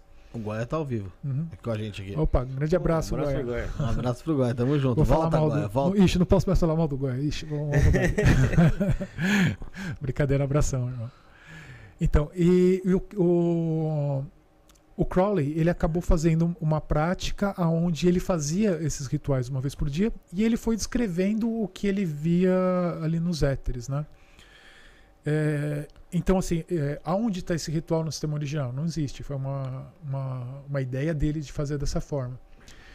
E uma outra coisa que ele fez também, por exemplo, é, ele, foi, é, ele pegou a ordem contrária do, dos éteres. Né? Os éteres eles são numerados, essas camadas. Ela começa do 1 e vai até o 30. E aí em cada éter você tem o coro angelical.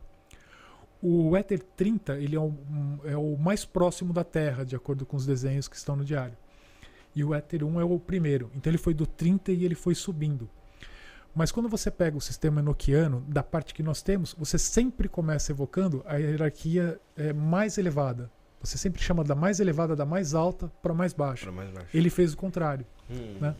É, dá certo ou não? Provavelmente deu, né? Porque ele teve lá as experiências que é fantástico lá o livro dele. O, ele transformou isso num livro que é chamado de Liber 418 e o pessoal que é adepto de Telemann pratica isso, né? Eu Acho que algumas pessoas ou não. Mas não é algo que veio do sistema original, é uma criação dele. Crowley também era virado no caralho, né? Ele era. Puta que pariu. Crowley. Aí, é, ele, ele, ele recitaria aqui as orações Ah, aqui sem na dúvida, boa. Aqui sem pra- dúvida. Pelado. Ainda, é, ele ainda fazia, é, exatamente, pelado fazendo ritual de, de sexo, de magia Aí, sexual. é que não fez, né? Sexo- Ah, com certeza Ah, fez. deve ter feito, deve ter feito, sem dúvida. É, Você diz que você é, que para você dentro do ocultismo é uma das coisas mais mágicas, é de fato Uhum. a- as as chaves enoquianas, o trabalho com, com magia enoquiana, porque você acha que é o, resu o resultado não, mas a comunicação é mais rápida? É, então, na verdade, eu acho pela forma com que o sistema foi passado, por essa forma incrível que a gente está conversando, é, como o sistema era transmitido, por exemplo, as, as chaves, aquele, aquele formato que foi passado do sujeito falando tabela, posições, né, é, aquela forma da construção do, do selo de cera, onde as entidades que eram tudo construído. Então, toda essa construção do sistema mágico ter sido feito de uma forma tão complexa e tão absurdo, é, e o sistema ser tão coerente, porque depois, quando você começa a estudar o sistema, tudo tem um porquê ali. Você olha esses nomes, esses números, esses símbolos, são extremamente complexos, mas à medida que você vai se aprofundando e você vai praticando, você entende o porquê daquelas coisas. E aí, é, você vendo todo esse material, entendendo o sistema, você fala, cara, isso aqui é, ó, com certeza, eu não conheço nada que chega perto disso aqui, nenhum outro sistema mágico que tenha essa complexidade, que tenha essa beleza, porque o que você tem de sistemas mágicos, eles são, é, como eu falei, são sistemas mágicos prontos, que você pega lá um grimório que tem a receitinha ali do que você vai fazer. Então, por exemplo, você pega o sistema lá da, da Goécia. Aqui estão os anjos, esse- os diamonds, esses aqui são selos dele. Você vai fazer um, esse símbolo, você vai fazer um triângulo, um círculo, vai ter uma roupa. resultado- Tá pronto, aqui tá como é que você abre, é, como é que você evoca, como é que você chama e como é que você manda embora. Tá, tá preparado ali. No Enoquiano não tem isso. No Enoquiano são esses diários que você tem que pegar o diário e entender o que está acontecendo ali. É claro, já teve pessoas que já fizeram isso. É mais então desafiador, você diz. né? muito mais desafiador, é muito mais complexo. Né? Você olhar. né? Então a beleza do sistema ela é muito maior. É, é uma viagem cruzando o país sem o GPS ligado. É, exatamente, exatamente. É sem saber como voltar. aqui. Não, então, é, é você tentar fazer, sei lá, um prato super complexo sem ter a receita. Você tem que ir provando o Você ir sabor e, provando e ali. ter que saber o que, que tem ali naquele prato. Né? Então, Enochiano é isso. E na, na- dentro desses livros, desse diário também, tem algum ponto que trata sobre a reencarnação? Não, não falam de reencarnação em nenhum momento. Do Hum. que eu li, que eu me lembre, não. Reencarnação não é tratada. Então dentro da chave de Enoch não, não, não se trabalha com, com, com essa possibilidade. E qual, qual a sua visão pessoal também, né? É, na, na visão do sistema enoquiano, não, eles não. Deixa eu ver se eu lembro de alguma passagem que tem alguma coisa reencarnada. Não, não tem. Não tem. é, não é que. é, não, não diria que. é, não, não faz parte, não foi tocado nesse assunto. Em nenhum momento o Di questionou a respeito importante disso. Bastante ali É, pra- não, não foi. Não, não tem nenhuma passagem que fala a respeito disso. Entendi. É, tem o baú secreto, também que você até mencionou aqui, né? De Elias É, Ashmole, a compra da biblioteca, que era o baú secreto. Isso, é. O que, que aconteceu, né? Quando o Di morreu, como eu falei, né? é, o Di, ele tinha um baú, se eu não me engano, era carvalho. Eu não lembro madeiras. É, acho que era. Que no fundo desse baú ele tinha um fundo falso. Então o Di guardava parte do material dele nesse, nesse fundo. Os diários ficavam ali. À medida que o, o diário, eh, os diários foram tomando volume, a impressão que dá é que aquele lugar começou a ficar pequeno. Então por isso que provavelmente os diários ficaram separados. Quando o Di morreu, eh, esse baú ele foi vendido, eh, foi parar na mão de eu não lembro o nome da pessoa, mas a gente até, até tem esses dados. Uma pessoa acabou comprando aquele baú e um dia uma criada desse dessa família, ela mexendo no baú, ela ouviu um barulho. E aí ela começou a fuçar dentro do baú e ela percebeu que o baú tinha um fundo falso. Então fala que ela achou aquele volume de papel, ela não sabia o que, que, ela, o que, que era, e ela foi fazer torta, ela usou aquilo para acender fogo. Então, por sorte, é, Caralho. por sorte, é, o material destruído foi pouco. né? Então, muita gente acredita, ah, perderam muita coisa do diário. Não, não perderam muita coisa. Foram poucas páginas, provavelmente. É, e então você é, e não, não foi inclusive de partes aonde você foi transmitido o sistema mágico. Porque os diários como eu falei ele começa lá em 1581 e a gente tem registro até 1607 mas o, o, o sistema mágico foi transmitido de 1502 a 1585 1582 a 1585 ali. É, é, quatro são dois anos só de, de diário no finalzinho ali já do, de, 500 de 1584 já tinha acabado. E esse material está quase intacto. Você perde alguns pedacinhos, né, que nem você viu ali quando eu mostrei as letras quando são recebidas, a página está meio comida, ali você tem algumas coisas assim, Sim. mas são poucas páginas.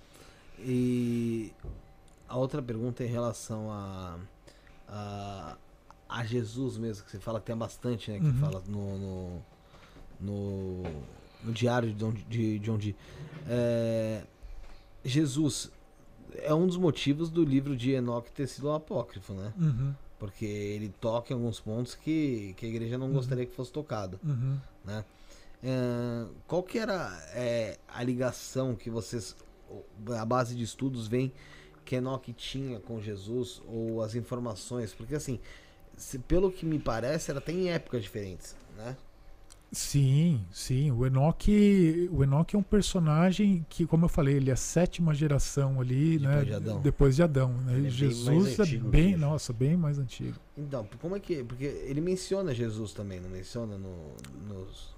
Então, na verdade, assim, no- nos diários do dia, a- as menções que tem a, a Jesus tem, tem no final do dia, por exemplo, de toda a prática do dia, o de sempre agradecia a Deus, a Jesus, aquelas coisas todas. Sim. Tem uma passagem que é bem interessante, é, que também trouxe muita confusão aqui, pro, principalmente aqui para o público brasileiro. É, um dos primeiros livros que nós tivemos de magia enoquiana no Brasil é um livro chamado Magia Enoquiana para Iniciantes, que é do Donald Tyson.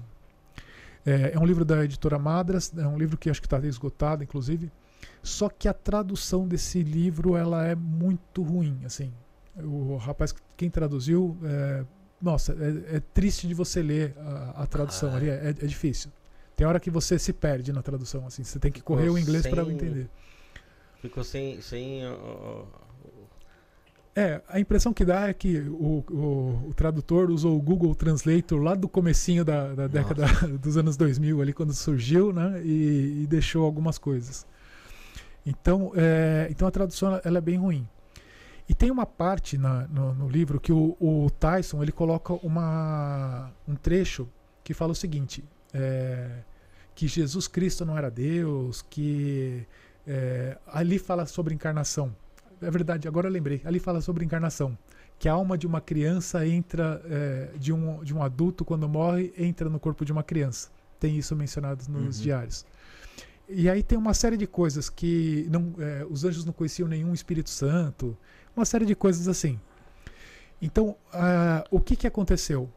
Muita gente acabava entendendo que o enoquiano era algo não cristão por conta desse diálogo. Fala assim, ah, os anjos falavam pro Di que Jesus não era Deus, tá bem? Então Jesus não tem nada a ver com a magia enoquiana, isso aí não, não, é, não é algo cristão, né? é, uma, é um sistema fora do cristianismo. Mas o que, o, o que, que retrata aquela parte do diário? É, o Kelly, como eu falei, ele era um cara muito atormentado por espíritos Uhum. né? Constantemente ele sofria. E ao longo do processo dele com o Di, eh, chegou em determinados momentos que o Kelly ele tipo desistia dos anjos, ele não queria mais trabalhar com os anjos. Porque o que, que acontecia? Os anjos vinham, eh, transmitiam o conhecimento para eles, mas o- os anjos desciam o cacete nele, no Kelly. Falava que eles, eh, eles tinham que rezar mais, que eles não eram fiéis, né? O Kelly, né? eh, o Kelly toda hora apanhava do anjo, né? E toda hora que o anjo vinha, dava uma comida de rabo nele. Hoje é Né? dia do anjo vinho, vou É, apanhar. é, aí o anjo vinha, descia, comia o rabo dele lá, né? E, e aí o que que, o que que aconteceu? Ele falou, ah, não quero mais trabalhar com anjo, não acredito mais, não quero mais mexer com esses anjos. E aí o Di ficava insistindo, falou, não, eles são anjos bons, eles são os nossos professores, você precisa continuar, tudo, né? E aí chega num determinado dia que o Kelly, ele se arrepende de falar assim, que não queria mais trabalhar com os anjos. Aí ele procura o Di e ele fala, Di, não, eu quero voltar a trabalhar com os anjos, mas a história é o seguinte: eu sou atormentado por espíritos que falam pra mim que Jesus não era Deus, que. ah, aí conta todas essas histórias. Uhum. Mas se você pega o livro do Tyson e você lê da forma que tá lá, você vai achar que não eram os espíritos que atormentavam o Kelly. Você vai achar que eram os espíritos que estavam transmitindo o conhecimento para os dois. Então tem, tem essa questão. Entendi. Legal, deixa eu ver se tem mais alguma coisa aqui no, no nosso chat. Tá. Mas aí acho que não, não cabe muito aqui do Renan essa pergunta. Ahn, O Ismael Moraes, fez, Ismael Moraes fez uma pergunta que é interessante, principalmente para, como eu disse, para ignorantes, que, como nós aqui. É, para começar a aprender magia enoquiana, eu começo como? Bom, é, a forma mais fácil para ele começar a aprender, no- existe uma comunidade aqui no Brasil hoje é, de estudantes de Enoquiano que ela é, ela é, é grátis. Você entra lá no site enoquiano.com.br. De lá vai ter um link para o grupo no Telegram. Você clica lá, você cai nesse grupo. Tem mais ou menos mil pessoas lá. Tem um monte de material de Enoquiano de graça que dá os primeiros passos, onde começa, é, se você tiver dúvida, tem gente lá o dia inteiro respondendo perguntas. O Itacir, que está aí com a gente, Tá sempre, tá o sempre lá, trabalha pra caramba lá, dá uma força pro pessoal. E tem gente do mundo inteiro lá falando. Tem o Robson no Japão, tem uma galera lá que fica Ah, o tempo todo ensinando. o Robson também. E também tem uma pergunta se você. Cadê? Tá aqui. Onde tá? Ismael. Pergunta se você tá dando curso de Enoquiano, é, curso de magia Enoquiana. Não, eu não dou curso. é, o que eu tô fazendo no momento, eu tô escrevendo um livro sobre Nokiano, ainda tá em processo. Tá dando um trabalho muito maior do que eu imaginava. Imagina. Porque eu comecei com um livro e ele virou, tá virando acho que dois, e se bobear vai- vão, vão virar três, é, onde eu tô é, fazendo. é, eu ensino ó, o sistema, né? Esse sistema original, eu, tô fazendo um resumo dos diários, dessas experiências Então todas. você fez um, um diário seu? Também. Todo ocultista tem um diário mágico Ah, dele, sim, né? mas não, mas é, é diferente do- dos diários do dia. né? O que eu estou fazendo é, eu estou escrevendo um livro que ele é o resumo dos dia, de cada ação do dia. Então, a, a ideia é que alguém que queira entender o que aconteceu naquela época, ao invés de pegar o diário é, ali e ficar naquele, é, naquela ata de reunião, vendo aquelas conversas, ele vai ler algo mais fluido, né? alguém explicando o que está acontecendo ali. Estou fazendo isso. Mas curso, eu, eu, tem muitas pessoas me pedem curso, tudo. Eu ainda não fiz. Quando alguém me pede, normalmente eu falo para fazer o do Goya. É, aí o Goya já falou, ah, você tinha que fazer também. Quem sabe um dia eu monte um, mas eu ainda não, não pensei nisso não. Talvez Vale- futuramente. Vale a pena falar pro pessoal que tá aí assistindo que na descrição aqui tem o Instagram, tá? Do Ulisses, é arroba Ulisses PS Massad. Arroba Ulisses Uhum. PS Massad tá aqui na descrição. Primeiro item da descrição já é o Instagram dele. Tem também o nosso, arroba isto não é podcast underline oficial. Segue a gente lá que a gente perdeu a conta que a gente tinha. Tinha mais de 13 mil seguidores aí. E a gente acabou perdendo. Ela tá aí, ela tá pelo mundo. Ela tá É. tipo a sonda Voyager lá. A, Tá pelo mundo, mas ninguém tem a acesso. minha primeira conta foi roubada também e o ah, sujeito. mas não foi roubada não, foi burrice mesmo. Foi burrice? É, a minha foi roubada e o sujeito começou a vender investimentos. Você aplicava 800 reais e no dia seguinte você recebia 5 mil de volta. Poxa, É, aí, pô, Então, Então, é quem entrar, quem for procurar, dá uma olhada direitinho para ver se é o Ulisses PS Massad, porque se colocar pela foto pode cair na, na, no- na pode conta cair antiga na- e aí eu não vendo eu não vendo fundos nada financeiro. Não, Arroba não- Ulisses PS Massad. é isso aí. É, porra, você falando esse negócio aí do, do investimento. Uhum. Hoje eu recebi. é, Eu nem vou falar inteira, né? Mas eu recebi o cara falando pra mim, ah, se você arrumar alguém, eu te dou comissão, eu te dou comissão. Que a pessoa. Vamos supor, você precisa de mil reais. Aí você pega, porra, vem aqui com teu cartão de crédito, passa os mil na máquina do cara, e você paga, vai, em 12, 119, vamos supor, 120. Hum. Aí pensei, caralho, se o cara tem mil no cartão, porra, dependendo do que ele for fazer, ele não É, precisa do não dinheiro precisa do cara. do- né? é. É, só se for algo, ilegal que ele tem que pagar Ele em falou, ó, dinheiro. dá pra mesmo. fazer até 100 mil, tá? Hum. Depois, depois 100 mil tem que ser mais programado. Eu falei, caralho. eu fico pensando como que eu poderia dar um golpe. Você pode, você pode passar o cartão da, da sua mãe, por exemplo. Brincadeira, tô zoando. É, se isso, né? É, é. Ó, se a Suzane Richthofen tivesse feito isso, a prisão dela seria menor. Eu... Não é verdade? É, vamos vamos para as considerações finais aqui, mas a Panda informa, fala ó, Ulisses, entrou o banimento do Algor... Algor... A-L-G. é, o Alegere. Então, esse é um banimento que eu comentei que, é o, que o Goya recebeu do, do, do anjo lá. Então, é, não é algo é, que vem do sistema original. É uma experiência que o Goya teve, aonde ele pediu isso para o anjo e o anjo passou esse banimento para ele. O pessoal lá na, na comunidade tem muita gente que usa. Mas você não acha melhor não entoar. Não, também não. Não vou fazer isso. o cara falou que essa magia dos cartões é pesada. Essa, magia, magia. essa é uma magia. É, Rafael, peço agora suas considerações finais. Agradecer a todo mundo que esteve aí com a gente aí no chat, que, pô, várias personalidades, caras que já tiveram aqui. Pô, Saulo, Foi bacana Goya, pra caramba aí no- no chat. contribuiu bastante É. também. E agradecer ao Ulisses. Obrigado, Ulisses, por todo o conhecimento que você trouxe aqui. Espero vê-lo vê-lo mais vezes aqui pra falar de magia enoquiana. E, pô, a gente tem tanta coisa pra falar de magia enoquiana que Não só sobre cabe isso, né? programa no caso só. dele também sobre maçonaria. Sobre Ah, maçonaria Podemos também. falar também. Né? Bacana. Você é grau 33, né? Eu sou. Então, não é brincadeira não, pô. É.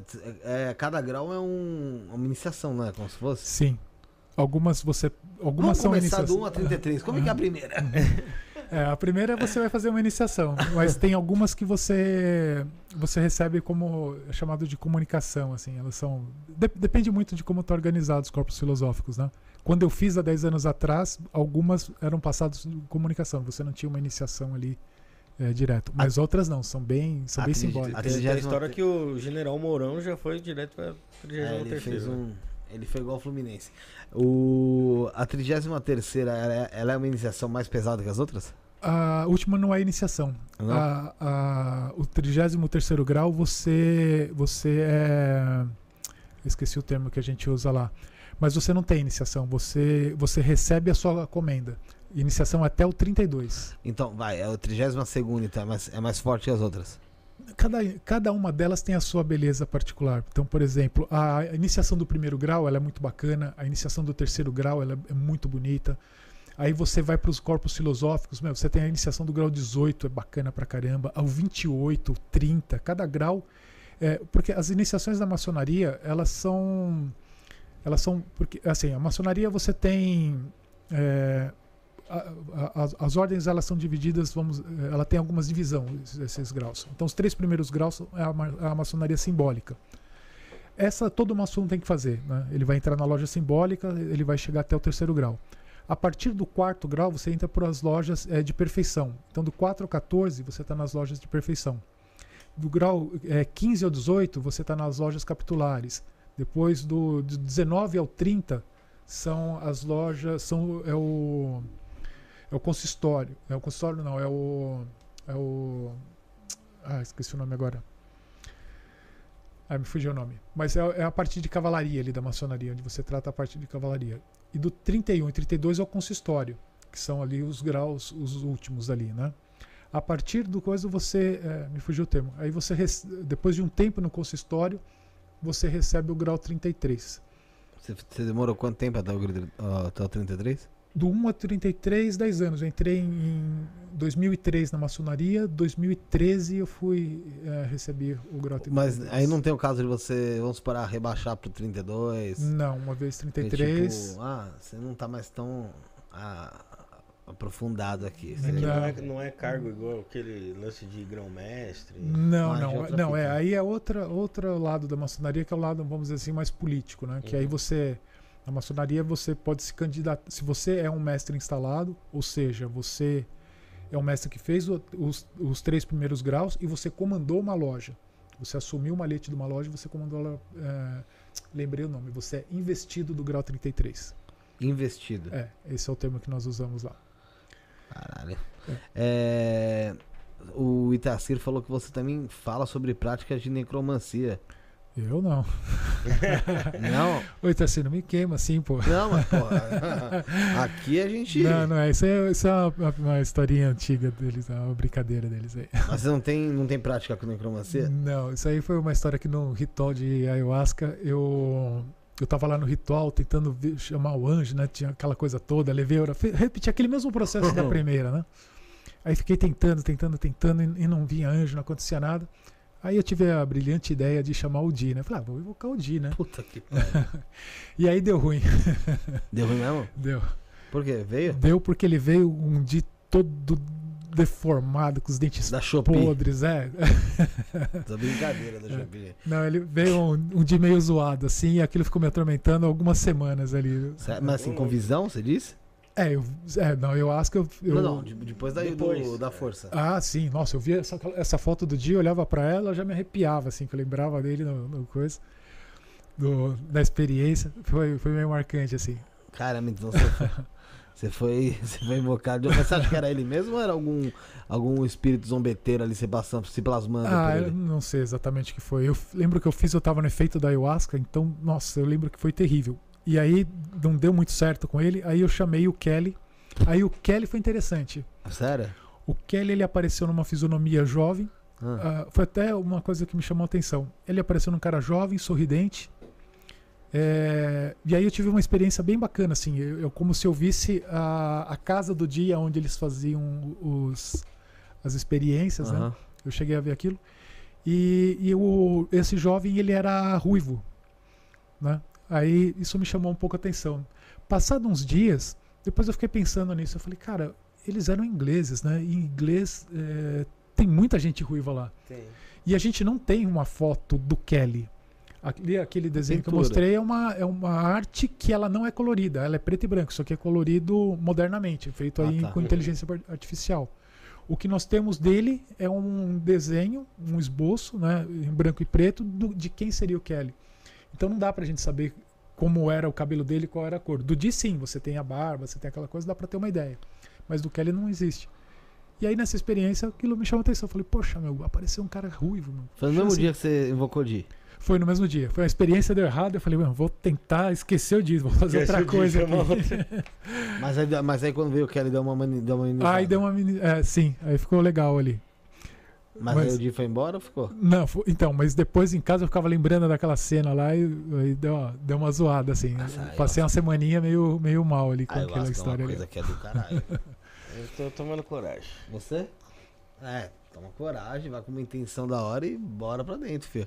Eu super não. ac- Não, eu aconselho pra quem tem curiosidade e tal, mas eu por enquanto não, não, não vislumbro a possibilidade de eu voltar a tomar esse ano.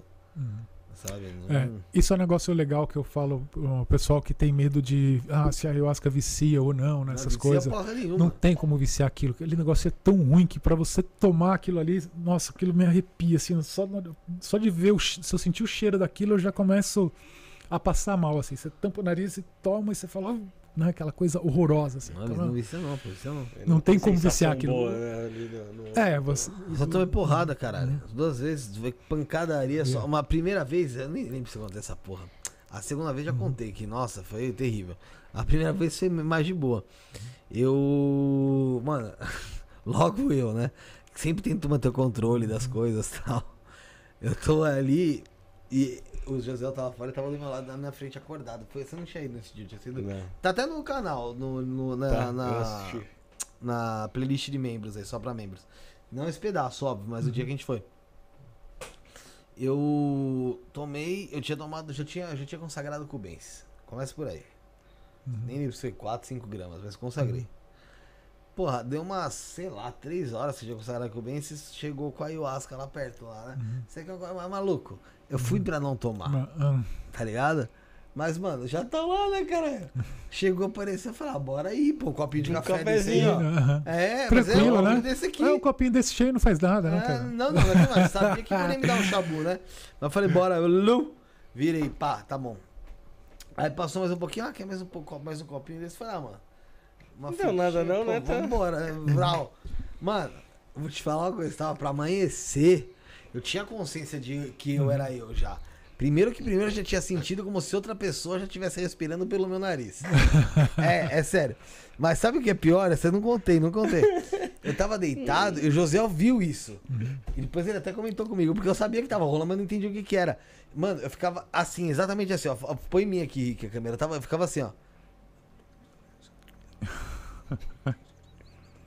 Falando, uma velocidade gigantesca.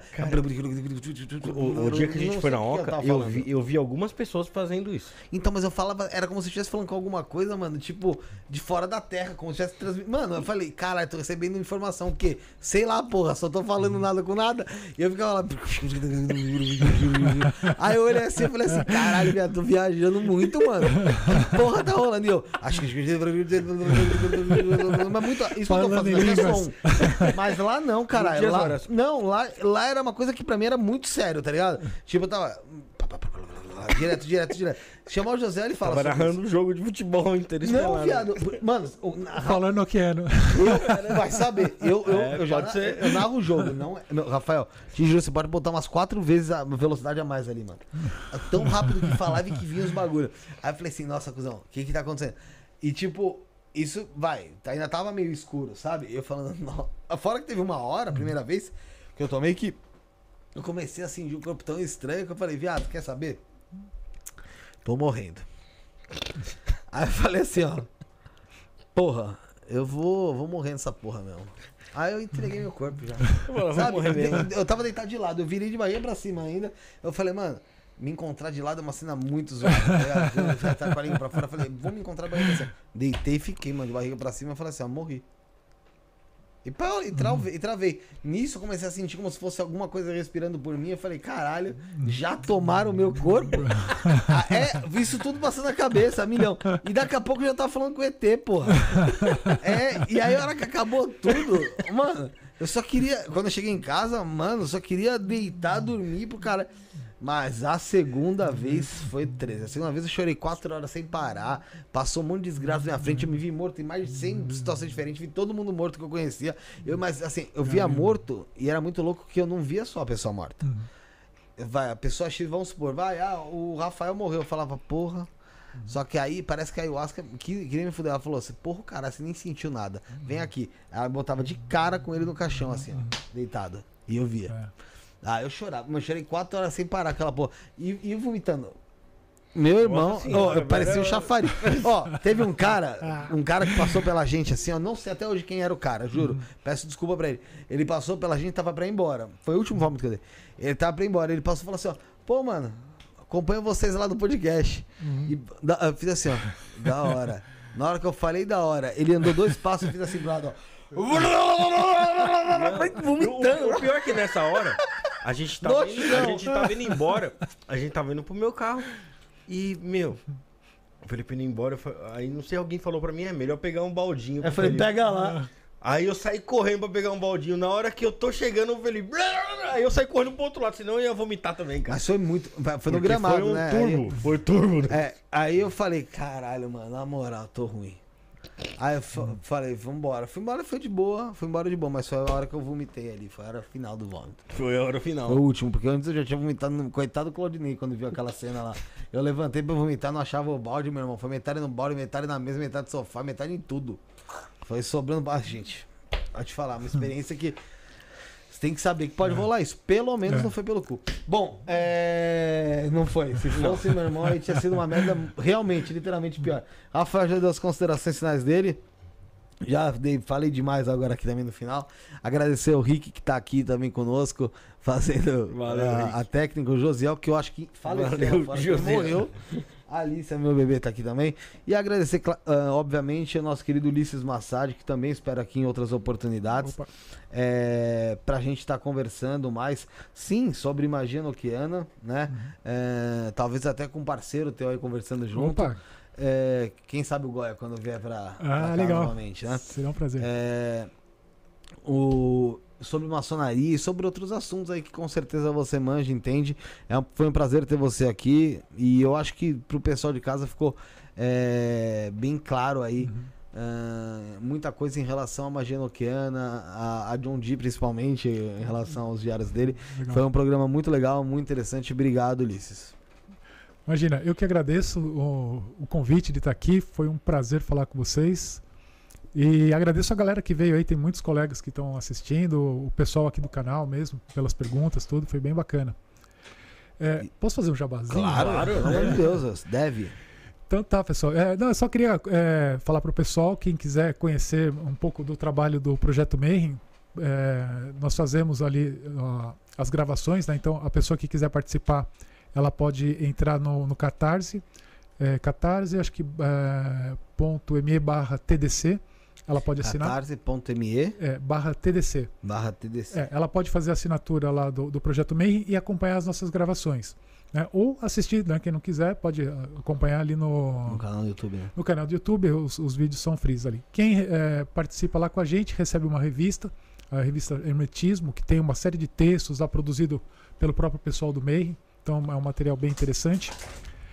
Eh, e falar também que agora, nos dias 13, 14 e 15 de outubro, vai 13, rolar. 14 e 15, né? É, de outubro É. vai rolar um simpósio, o antigo simpósio de hermetismo, é, tá- é, vai, vai voltar com o nome de Sofia Simpósio de Ocultismo e Filosofia Arcana. E vai ter uma galera é, bem bacana lá palestrando, então eu vou estar lá, vai estar o Thiago Tamussauskas fazendo rituais de alquimia, vai estar bacana. o, o André Corrêa falando sobre máscaras e tambores, vai estar o Paulo Jacobina, vai estar a Sabe quem galera tá do meio. também? O Saulo. O Saulo, se eu não me engano, vai estar foi lá. convidado aqui pelo Del Deb. Que legal, então. O Saulo também. Eu acho que o Wagner também. Eu não, eu não sei os nomes de todos. São 22 palestrantes que vão ter lá. Então, quem tiver interesse, procura, porque são 300 vagas, né? E isso aí acaba rápido. É, procura a Priscila, lá do Projeto MEI. Ela vai passar todas as orientações ali. É, galera, e eu falo pra vocês que o Projeto Mayhem realmente é um canal muito legal, muito interessante. Procura É aí no. YouTube. Projeto Mayhem, ah, não sei escrever Mayhem, vou explicar agora. M-A-Y-H-E-M, tá? Projeto Mayhem, escreve aí no chat, Rafael, pessoal. É, tem vários assuntos em relação ao ocultismo, em relação a religiões, como eu já disse anteriormente. O Ulisses participa lá, o Marcelo Deldeb que teve conosco também. Quem tá mais também fazendo com Tem o lá? Tiago Tamussauskas, que é do site Thiago, que Morte também ele- Súbita, que se você nunca ouviu falar no Morte Súbita, O Thiago, que é, é, a gente chegou a, a marcar ele muito tempo atrás, mas ah, infelizmente a agenda acabou batendo no meio do caminho. Mas queremos ele aqui sim. Você tem o André Correia é, e a Vanessa Lanaro da Conexão Pagã. Você tem o Pedra de Afiar, que é o, o Paulo Jacobina. É, tem a. Ai, eu vou esquecer, eu não lembro o nome da. Acho que é Eclésia Babylon. Bárbara me perdoa, que é a Bárbara e o Thales que estão lá com a gente. Uhum. E outras pessoas mais esporádicas que acabam, uh, acabam aparecendo lá de vez em quando, que é o Ivan também, que está lá com a gente, e, e outros. Isso aí, bem legal. Então, galera, Projeto Mayhem, tá? O Rafael escreveu Ah. no chat aí, Projeto Mayhem. Siga no YouTube, uh, no YouTube se perdão. inscreva aí. Perdão, não posso esquecer o Robson, que é o meu parceiro lá no enoquiano.com.br. Então tem o Robson Belli também que está lá Então, o site é nokiano.com.br. Isso, que é o onde o, o Robson é o, cara, é o patrão e a gente está lá, é, eu tô lá ajudando ele na- na- nas coisas lá do de Enoquiano. Tá certo. É, Então, galera, Projeto Mayhem Enoquiano também, enoquiano.com.br. Segue lá, bem interessante. É, você quiser se aprofundar também, Ulisses PS Massage, arroba Ulisses PS Massage aí no Instagram. E é isso, né, Rafael? Estaremos É de isso. volta sabadão. Sabadão tamo aí, às 19h30. 19h30. É isso aí. Então, galera, ficamos por aqui hoje. Espero que vocês tenham gostado do programa. Não esqueça de deixar o like, inscrever-se no canal. Tem nosso canal de cortes também, Cortes do Estúdio Podcast Oficial. Nosso grupo de WhatsApp tá aqui na descrição. Grupo do Telegram, tá tudo aqui na descrição lá embaixo. Entre, faça parte dessa família. Vamos bater um papo lá, vamos conversar. Ah, o grupo é aberto, tá, gente? Eu sei que tem gente que paga pra grupo do WhatsApp, pelo amor de Deus, hein? Pagar pra grupo do WhatsApp é do cu cair da bunda, tá? É, Então é isso, galera. Estaremos sábado de volta ao vivaço aqui pra vocês a partir das 19h30. Somos o início, o fim e o meio. Fomos.